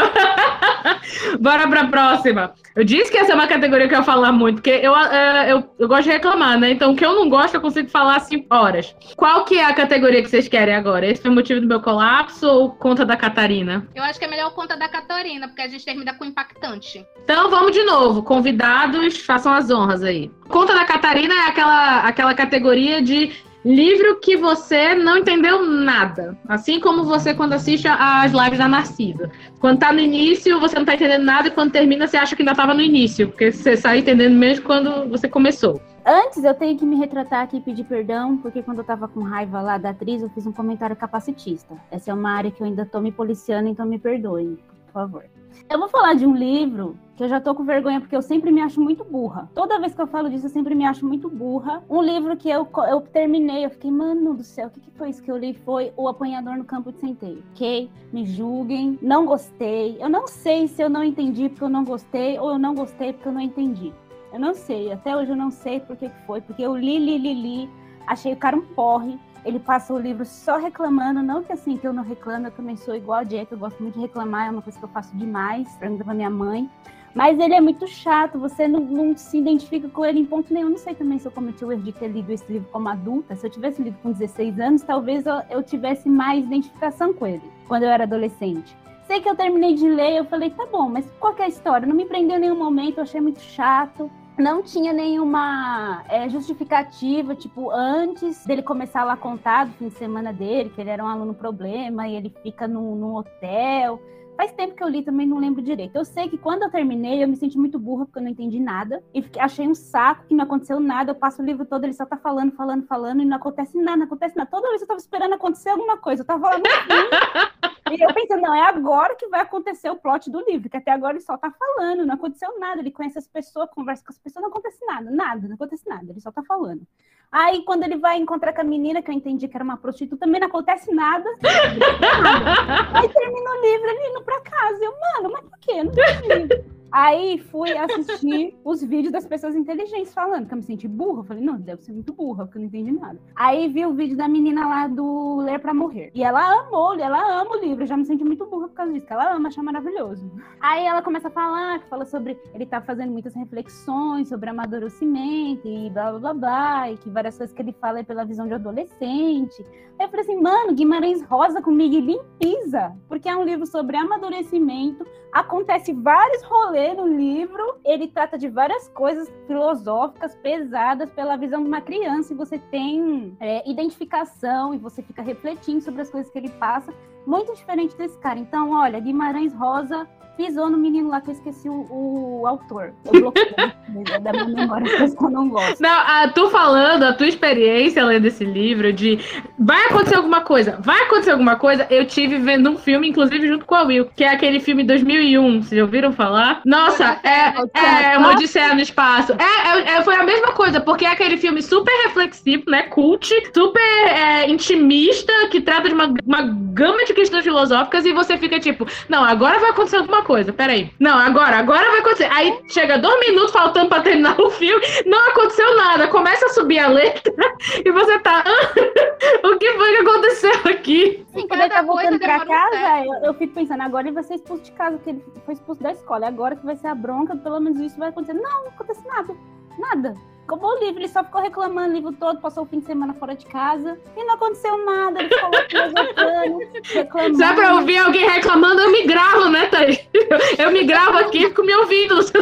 Eu ainda fui ler os comentários, e tinha um monte de gente falando muito bem do livro, falando, nossa, é o meu, meu livro favorito, porque eu amo, porque esse menino é perfeito. Eu, gente, eu li errado, mas eu não consegui me convencer a ler de novo. Eu falei, não, eu não vou fazer eu passar por isso de novo, eu não gostei, é isso. Eu vou vestir a minha camiseta de burra e não gostei do apanhador do campo de centeio. Não achei legal, não recomendo. Não recomendo, acontece nada. Eu senti isso daí com Robson Crusoe. Não é ele que tá na minha listinha aqui dessa categoria, porque eu li ano passado Robson Crusoe, mas eu fiquei tipo, mano, que chatice. Acontece, bora, bora! Eu quero ação, eu quero alguma coisa acontecendo. É só a vida dele lá como náufrago, assim, porque ele fica isolado e ele vivendo, e ele vivendo, e passa o tempo, ele lá com as ovelhinhas, e ele vivendo, e aí acabou. E morreu. E morreu. É porque, gente, eu precisava. Eu, eu- eu jurava que tinha mais emoção, porque todo livro de aventura cita Robson Crusoe. E principalmente de aventura infantil, né? O pessoal, aquele livro do Charles Dickens é o. David Copperfield. David Copperfield cita Robson Crusoe, né? E aí eu fiquei, não, mano, é, deve ser uma história muito legal, mas, mano, tá decepção. Eu coloquei ele, inclusive, na, na categoria decepção no ano passado por causa disso. Mas vocês já leram esse aí, do, Menino do Campo? Não, eu só, eu só ouvi não, falar. tá só ouvi lista. falar. Eu só ouvi falar. Mas assim, é, tem um filme, não tem um filme? Não. Não tem um filme? Ah, então eu acho que. Pelo eu- menos o, o vídeo que eu vi, o cara lá, o autor, que eu- desculpa, eu esqueci o nome dele, ele não deixa fazer um filme que ele acha que um filme não vai ser legal. E eu concordo, que não acontece nada. Que filme chato que ia ser. Um menino falando o tempo todo. Ah, não, não, eu tô, me, eu tô me lembrando errado. Mas aí eu já conheci uma pessoa que leu esse livro aí. Eu nunca li, mas eu conheci uma pessoa que leu e ela falou super bem. E amor. Ela falou, é, ela disse que era uma obra-prima. Aliás, essa mesma pessoa, não citarei nomes, que ela, ela já passou aqui pelo podcast, mas ela vai saber que eu falo com ela.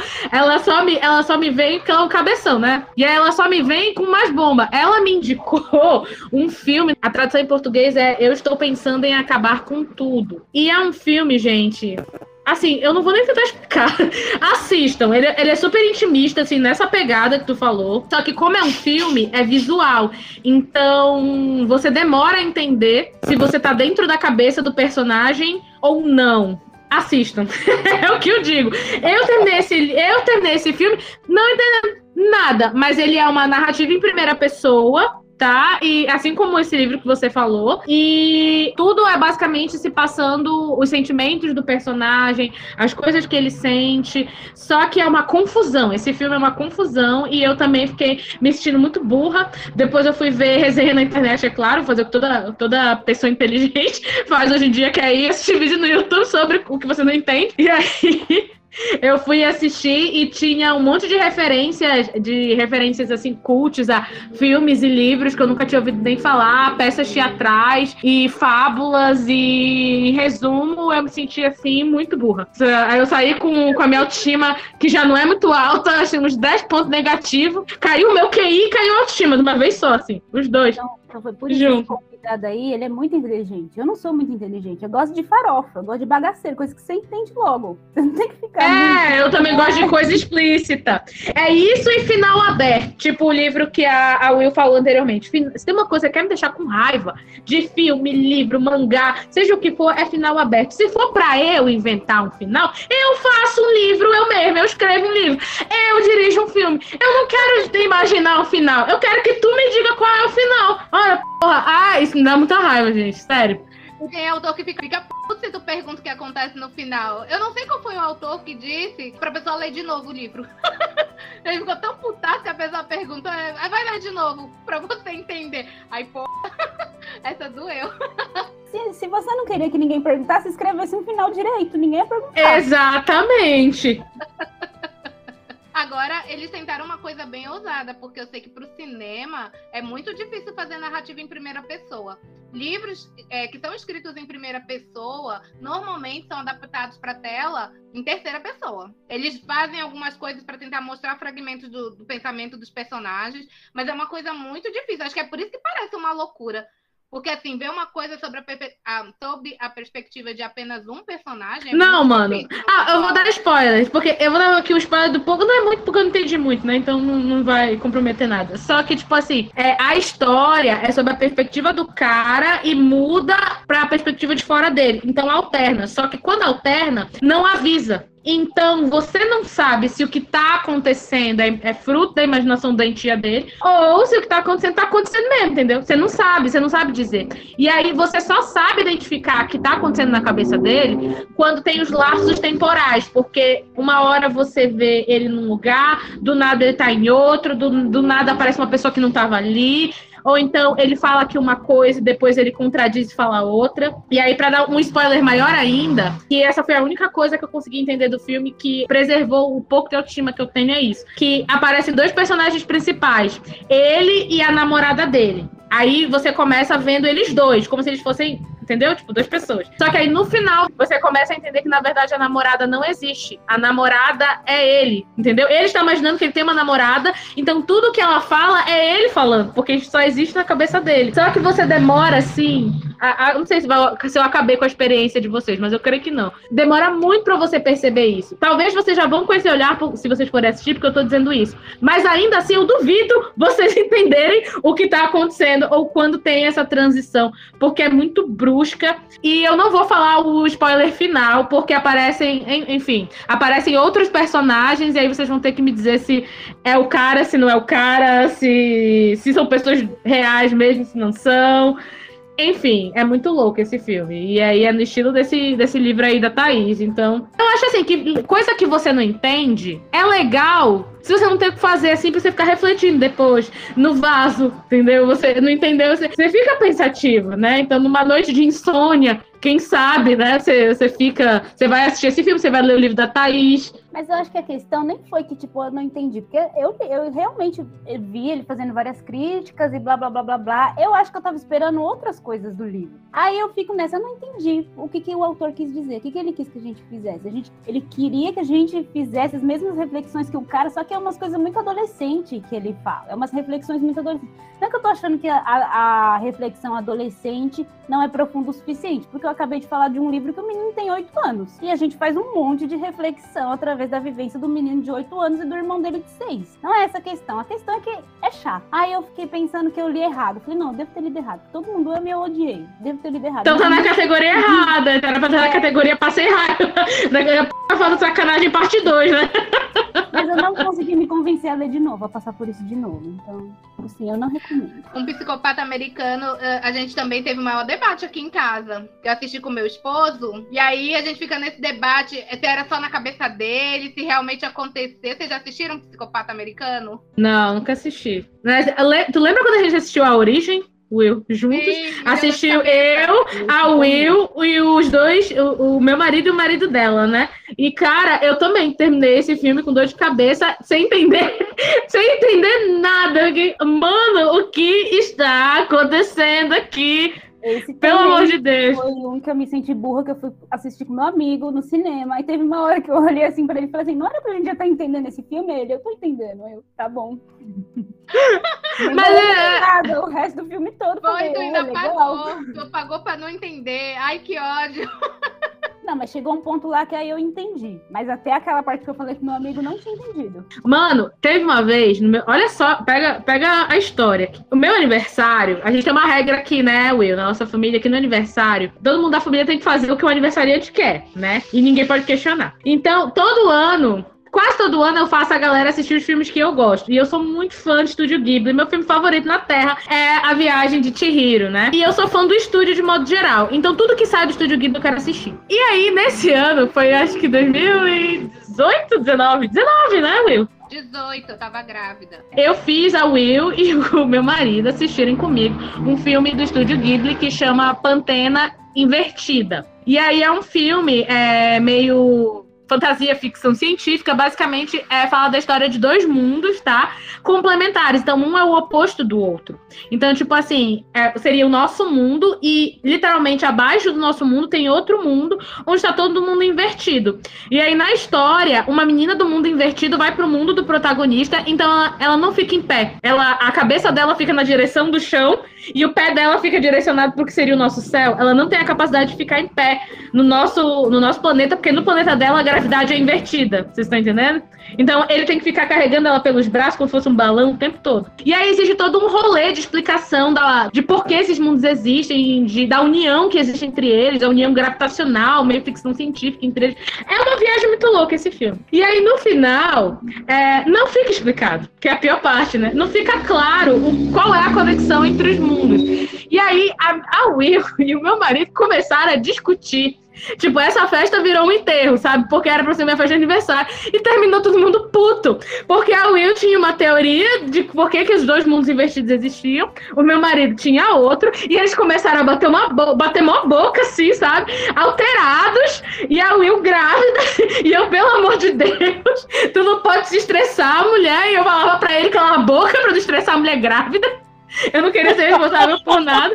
No final foi uma briga generalizada, assim, basicamente, por causa desse filme. Inclusive, você que está escutando aqui, nossos convidados, se vocês assistirem um dia, comentem, eu quero saber qual é a teoria de vocês. Porque eu tenho certeza que cada pessoa que assistir vai ter uma ideia sobre isso. E é o tipo de coisa assim que você pode debater de maneira saudável, mas ah, dificilmente você vai entrar num consenso. Eu acho difícil que exista um consenso em quem assiste o filme. Mas fica aí a, a dica. Ai, gente, foi tenso, foi tenso, entendeu? Eu e meu buchinho brigando com meu cunhado por causa do filme.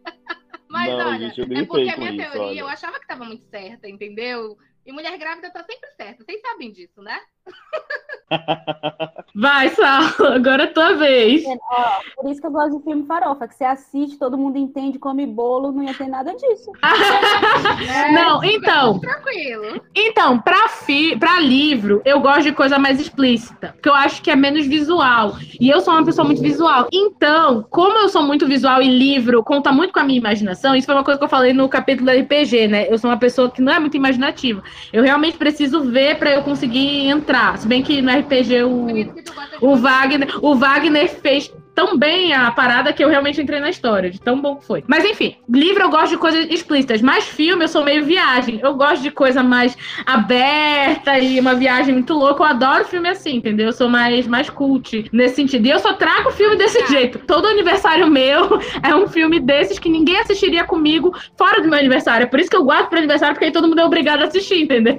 Porque no dia a dia vai todo mundo dizer não pra mim. Agora é a vez do Saulo, né? Vai lá, Saulo. Qual foi o livro que você não entendeu absolutamente nada? Gente, eu tive que puxar na memória. Memórias, memórias adolescentes. Inclusive, eu li o, Apanha, Apanhador na Companhia Centeio na adolescência também, inclusive. Nem lembro muito bem do livro, realmente, pra, pra dizer se tá certo ou se tá errada. Porque eu não Foi tão lembro. significativo, né? Foi, foi super significativo pra mim, mas a memória não é muito boa mesmo. É, porque eu, eu tenho um negócio que eu bloqueio, gente. Eu bloqueio muita coisa. Então, tipo, se eu tive uma coisa, uma experiência ruim há muito tempo, provavelmente eu não vou lembrar. E isso até me ajuda em questão de amizade, porque se tu fizer uma coisa pra mim, vai passar um tempo, eu não vou mais lembrar o que foi que tu fizeste. Eu vou lembrar que a gente brigou por alguma coisa, mas eu não vou lembrar o que era. Porque eu bloqueio, é um negócio do meu cérebro, mano. Ele bloqueia mesmo, bloqueia. Aí eu tive que puxar hoje na memória, né? Eu falei, não, a gente tem que puxar alguma coisa, né? Um livro que, que eu não entendi. Porque geralmente ou eu não leio ou eu, ou, ou eu, eu, eu bloqueio, né? Aí eu lembrei de uma recomendação de um professor de literatura do ensino médio, que foi Mob Dick, que era um livro para um adolescente ler de 600 páginas, gente. Uma história, assim, que delonga. Muitos e muitos de muitas páginas. Ai, tamo junto! Tamo junto! Bate aqui. Nossa, quando Nossa, falou Mob Dick, eu agora. Não, Mob Dick não tem condição, gente. Sem condição aquilo ali. Gente, foi, olha, foi o negócio. Eu lembro pouquíssimo desse livro, mas eu lembro que eu não entendi Eu também. o que o faz. Eu, Eu li assim, também adolescente. eu- não, e o professor na aula de, na aula de literatura falando. é, não, porque eu, isso, isso e aquilo outro, ali, vocês não perceberam esse negócio aqui? Eu falei, gente, eu não percebi. Eu não faço ideia do que você tá falando. Pra mim, você tá, tá, tá viajando de alguma coisa aí. Pergunta se é o mesmo livro, né? universo. A gente lê o mesmo livro? Não, peraí. Não é possível, porque pra mim era só um cara perseguindo uma baleia. E eu não tô entendendo muita coisa, sabe? Eu fiquei assim, gente do céu. Eu Me senti bloqueei Moby. Dick. Bloqueei, porque assim, eu tentei ler umas três vezes e não rolou. Não rolou. Eu não conseguia passar, sei lá, da página 50 do livro, sabe? Era muito chato. Eu não conseguia ir pra ver Não, gente, esse vai ser um clássico que eu vou ficar devendo. Porque eu gosto muito de clássico. Eu pego os livros clássicos para ler. Mas assim, esse eu vou dever, porque não tem condição, não. Eu larguei também. Eu larguei antes, eu larguei antes deles chegarem no navio, que eu já achei que demorou muito pra eles chegarem nesse diabo desse navio. Gente, foi muito Não, então é o bizarro. consenso, eu acho. Porque nós quatro já lemos e não teve um pra defender o livro. Cara, porque eu li Mob Dick, eu tinha uns 13 anos, cara. E, tipo assim, é como tu falou, eu não lembro de quase nada. Porque, tipo assim, eu acho que foi uma enrolação tão grande. E eu tenho uma memória boa, gente, pra livro. Modéstia à parte, eu tenho. O que realmente me marca, eu, eu lembro. Eu lembro de, por exemplo, eu li A Casa da Madrinha, da Lígia Bojunga, certo? Lígia Bojunga. É, eu li A Casa da Madrinha, eu tinha 11 anos, até hoje eu me lembro da história. Eu lembro do enredo. Agora, tipo, Mob Dick, eu só me lembro da capa do livro, pra não dizer que eu não lembro de nada. E, e eu lembro também que na época eu achei um saco, eu não entendia porque todo mundo dizia que era, assim, uma obra-prima. E eu fui ler por causa do filme da Matilda, da menininha Sim. com poderes, que ama ler. Ela é louca e fissurada nesse livro. Aí no final do filme, ela até usa os poderes pra escolher o livro pra mãe dela ler, né? Que é a professora que adota ela. E aí o livro vem flutuando. Eu lembro da capa do Moby Dick vindo flutuando assim em direção ao mundo. Então eu, tipo, eu fui com muita expectativa em cima desse livro. E, cara, foi uma frustração gigantesca. Eu falei, então, é, vai ficar pro meu débito, tá? Mas eu tenho muito crédito, eu acho, porque eu leio muito clássico. Então eu tenho, eu tenho crédito aí, mas esse eu vou ficar devendo mesmo. Aí eu já não É uma coisa que só. expectativa, não, porque é um livro de caça de baleia. Que é uma coisa horrível. Eu já fui, tipo, eu É falei, uma- olha, eu sei que eu não vou terminar esse livro. Quando começar a falar de, de que machucou a baleia, eu vou parar, eu tenho certeza. Nem chegou nessa parte que eles chegaram no navio. Não consegui aguentar nem isso, né? Nem pra, pra ter o, o, o prazer de sentir raiva de matar a baleia. Nem a raiva não foi o suficiente pra aplacar o tédio. Cara, eu achei tedioso o Mob Dick. Sinto muito. Eu, eu sei que tem. Mob Dick, eu acho que em quem é assim do clube dos livros, né? Fã de livro, deve estar querendo a nossa cabeça uma hora dessa, mas foda-se. é muito a ruim. edição- A edição que a gente leu, Jack, é, não sei se tu já olhou lá na contracapa, mas a tradução foi do Monteiro Lobato. Então, Ah, sim, sim, verdade. Entendeu? Então eu acho, eu, eu tinha uma outra perspectiva sobre o livro, principalmente porque eu vi que a tradução era dele, né? Hoje, dia- naquela época, eu não tinha a ideia do Monteiro Lobato que eu tenho hoje. Eu sei que gera controvérsia toda a questão do Monteiro Lobato e tal, não sei o quê. Mas assim, eu tinha altas expectativas quando eu peguei esse livro pra ler. E eu acho que, não sei se, assim, eu nunca peguei outra edição do Moby Dick pra ler e tentar novamente, mas pelo que vocês estão me falando, então eu acho que já deu, né? Não vai rolar mesmo, não. Mas eu achei que tinha sido uma tradução ruim do Monteiro Lobato, porque pelo que eu descobri, ele não era um bom tradutor. Ele já tá traduzindo desse jeito. É, ou, ou pode ser que todo mundo aqui leu a versão traduzida de alguém. Talvez quem leu o original em inglês, talvez a gente mude, né? Porque dizem que às vezes a tradução conta muito. Não sei se alguém aqui vai ter esse saco. Se alguém tiver um dia de ler em inglês a versão original, conta aí pra gente lá no Insta. Queremos saber se alguém já teve esse saco de ler Mob Dick em inglês. É, mas esse foi aí. Moby Dick e Robinson Crusoe não são pra mim. Robson Crusoe é outro, realmente.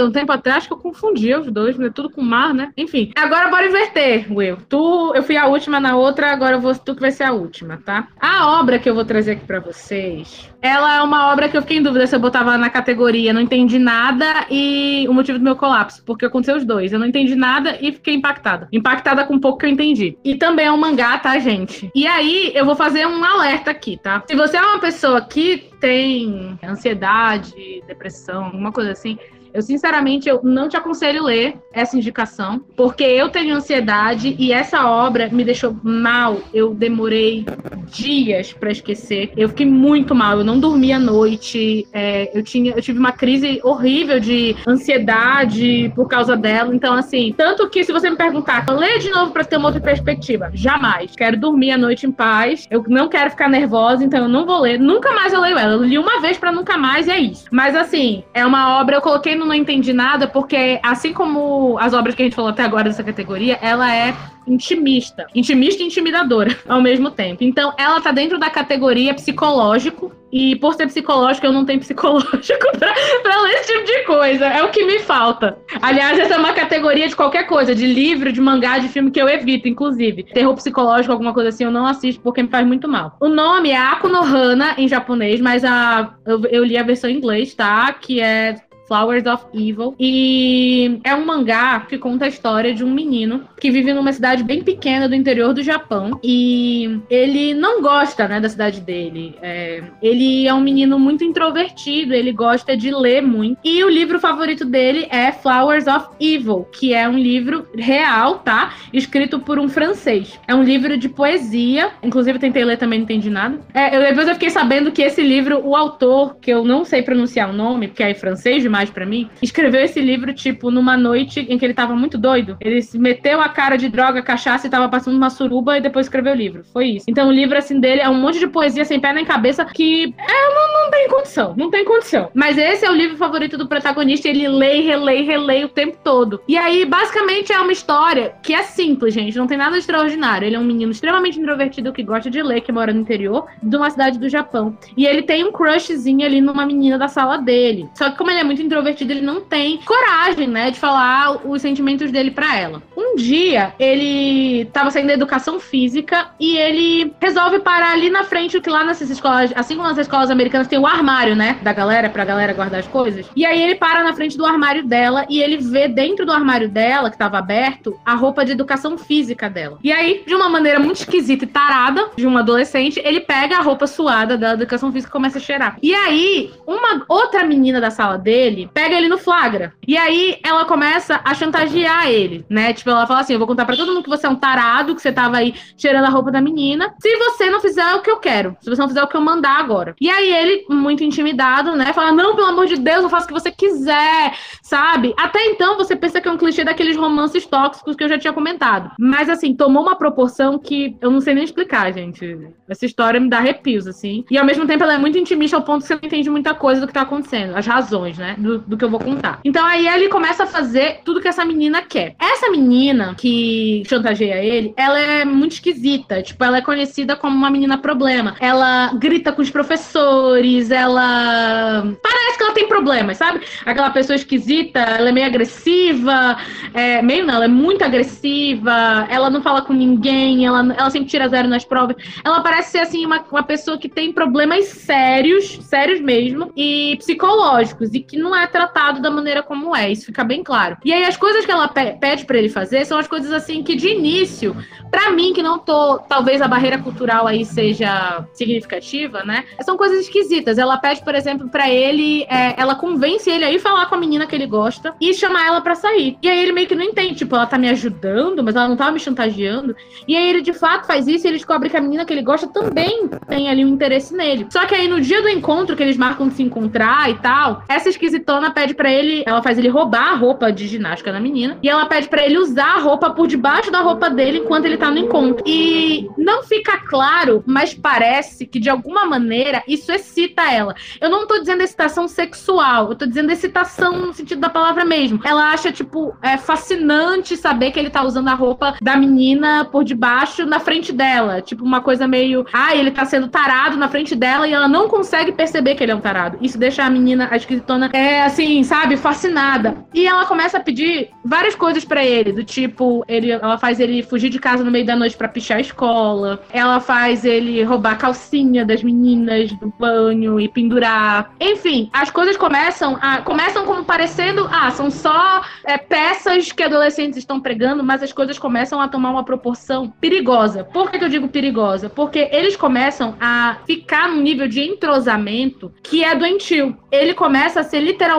o cachorro dela. E quando eu digo cachorro, é, a gente não tem aquela imagem do cachorro, da questão da dependência que ele tem do dono, emocional, física. É isso exatamente isso que ele se torna. Ele vai ficando tão imerso ali no mundo dela e eles vão se conectando de uma maneira que ele fica totalmente dependente, diria até obcecado por ela. E ela também tem isso. Só que a relação deles não é romântica. Isso fica bem claro. Você não consegue definir o que é a relação deles, se é uma amizade, se é um romance, que dia não dá para saber.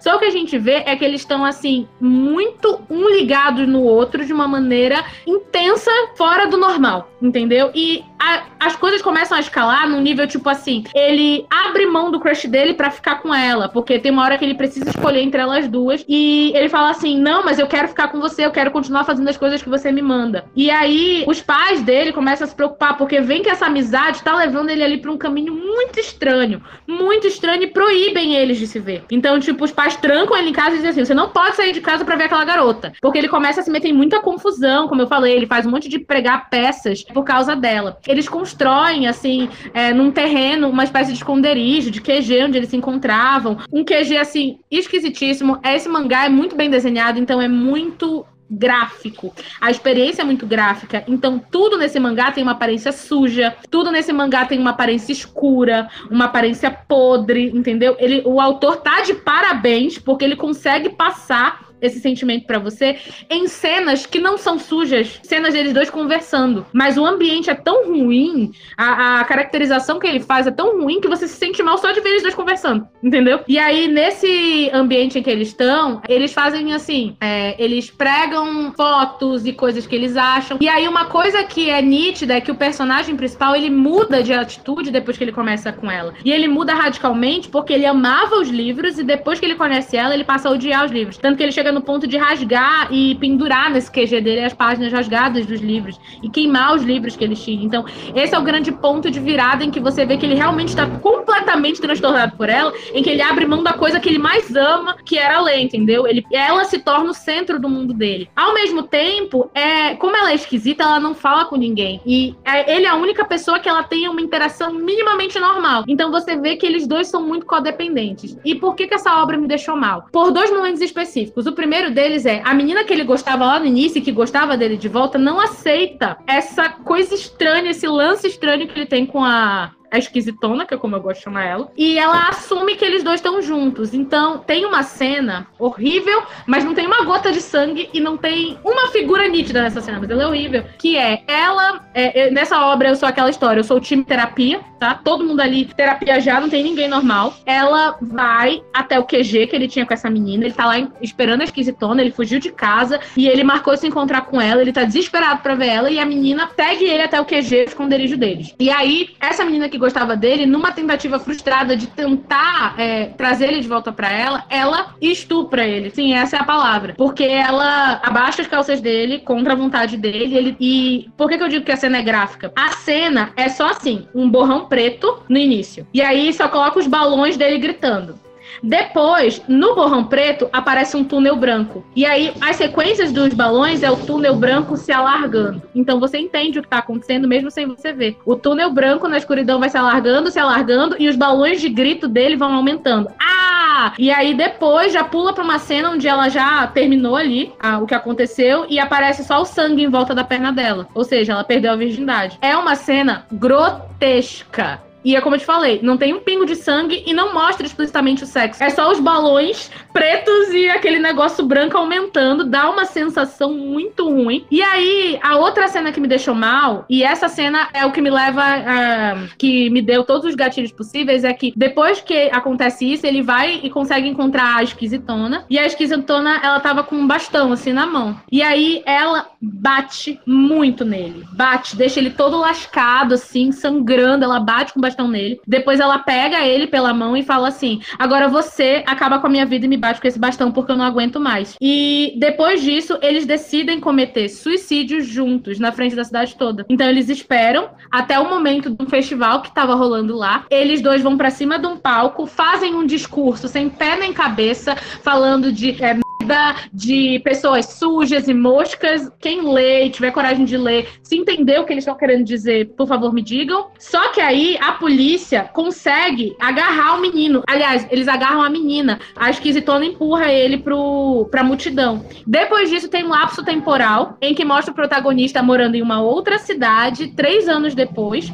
E ele ficou assim, ele ficou tipo em estado vegetativo, tipo, ele tava vivo, mas ele não falava com ninguém. Ele ficou uma pessoa totalmente introvertido, ele se afundou no mundo dele. Só o que fica claro é que os pais dele mudaram de cidade, porque, tipo, tinha que ter um jeito de separar eles dois, porque não dava pra eles continuarem juntos. Ele não sabe o que aconteceu com ela, porque ele se mudou. E aí ele entra numa depressão profunda por estar longe dela. E aí segue uma sequência da vida dele diária em que ele tem alucinações, onde ele vê ela em todos os lugares. E aí ele conhece uma menina na escola dele, que é muito parecida fisicamente com ela. E aí, essa menina, é, ele começa a. Ela, digamos assim, entre aspas, traz ele de volta, porque ele volta a interagir com todo mundo por causa dela. E aí eles começam a namorar. E aí, até o gosto por ler, ele volta a ler por causa dessa menina, porque essa menina, o sonho dela era ser escritora. Não fica claro se ele fez, ele gosta mesmo dela ou se ele tá com ela porque ela, ele lembra da outra, mas fica assim subentendido, muito subentendido que é a, a aparência dela que faz ele interagir com ela. No final das contas, ele resolve ir atrás da esquisitona para dar um fim na, na história deles, que ficou inacabada.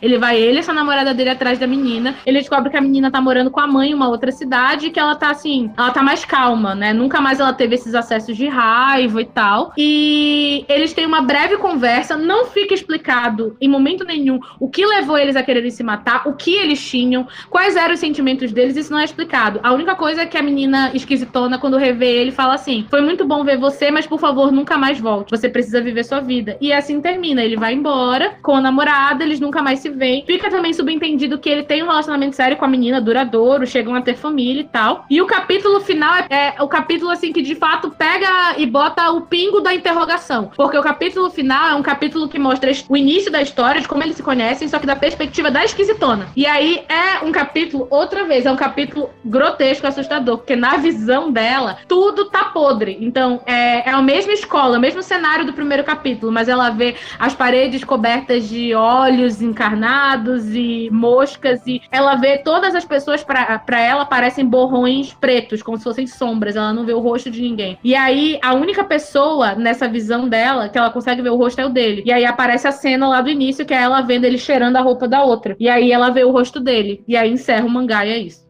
Não sabemos as razões, não sabemos o que eles tinham, não sabemos qual é o problema dela, não sabemos o que aconteceu com ele. Ele enlouqueceu? Ele não enlouqueceu? Eu não entendo nada do que eles falam durante, porque tem muitos discursos filosóficos sobre sair da cidade, sobre ir para o outro lado da montanha, porque na cidade deles tem uma montanha, mas você entende mais ou menos que eles não estão falando literalmente de sair da cidade, mas de se livrar das amarras da sociedade, isso é uma interpretação minha. Nada é claro nessa porra dessa obra. E a pergunta maior é: qual era deles? O que, que eles tinham? Por que, que a aproximação com ela fez ele enlouquecer dessa maneira? Era amor? Não era amor? Nada se entende. Qual é o lance? Você não entende nada, mas você sai saindo mal, você sai se sentindo mal mesmo assim. Entendeu? Você não entende nada, mas você fica muito mal. Gente, eu juro, eu fiquei uma semana sem dormir. E eu lembro que eu fechava o olho e vinha na minha cabeça os flashes do mangá e daqueles ambientes escuros e ruins. E a, a cena em que eles. A, não tem a cena do suicídio propriamente dito, mas é tão bem desenhada que eu fiquei traumatizada. Eu acho que essa é a palavra. E aí eu nunca mais vou ler isso na minha vida, tá? nunca mais lerei. Não, então, assim, eu, eu coloquei aqui na categoria não entendi nada, mas eu deixo aqui pros ouvintes que às vezes a ignorância é uma benção. Eu não, não acho melhor vocês nem tentarem entender, nem leiam. Mas se você for corajoso, se for uma pessoa que tem psicológico ok, vá lá e me diga o que, que você entende, porque eu não entendi bolhufas. Você tá com a terapia em dia, meus amores, aí tu tenta. Mas olha, lembre que terapia é cara e você vai precisar de novo depois de ler o livro. É difícil até com a terapia em dia, né? Que a gente tá há anos e anos e anos e cada vez a gente acha que nunca vai ter alta. Toda vez eu acho, eu nunca vou ter alta, cara, disso aqui. Ei, Phil. É, você.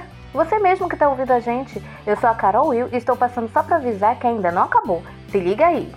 A vida não se, não se resume só a números, não se resume só a palavras, né? Tem todo um encadeamento lógico, tem toda uma construção de raciocínio para se chegar a determinadas respostas. Então, Um livro que eu con- conseguia visualizar e eu sofri muito com esse livro. Eu sofri cada página, cada capítulo, sofri como se eu estivesse vivendo aquilo ali de verdade. E foi A Cidade do Sol. E eu vejo que as pessoas usam esse livro com um argumento errado, porque elas entendem como se fosse um tratado contra o comunismo, quando na verdade é o que tu falou, é um tratado contra o radicalismo. Viu só? Então fica ligado para não perder a parte 2 desse episódio. Vem ler Mundos a Fundos com a gente. Bate o sino na cabeça do menino.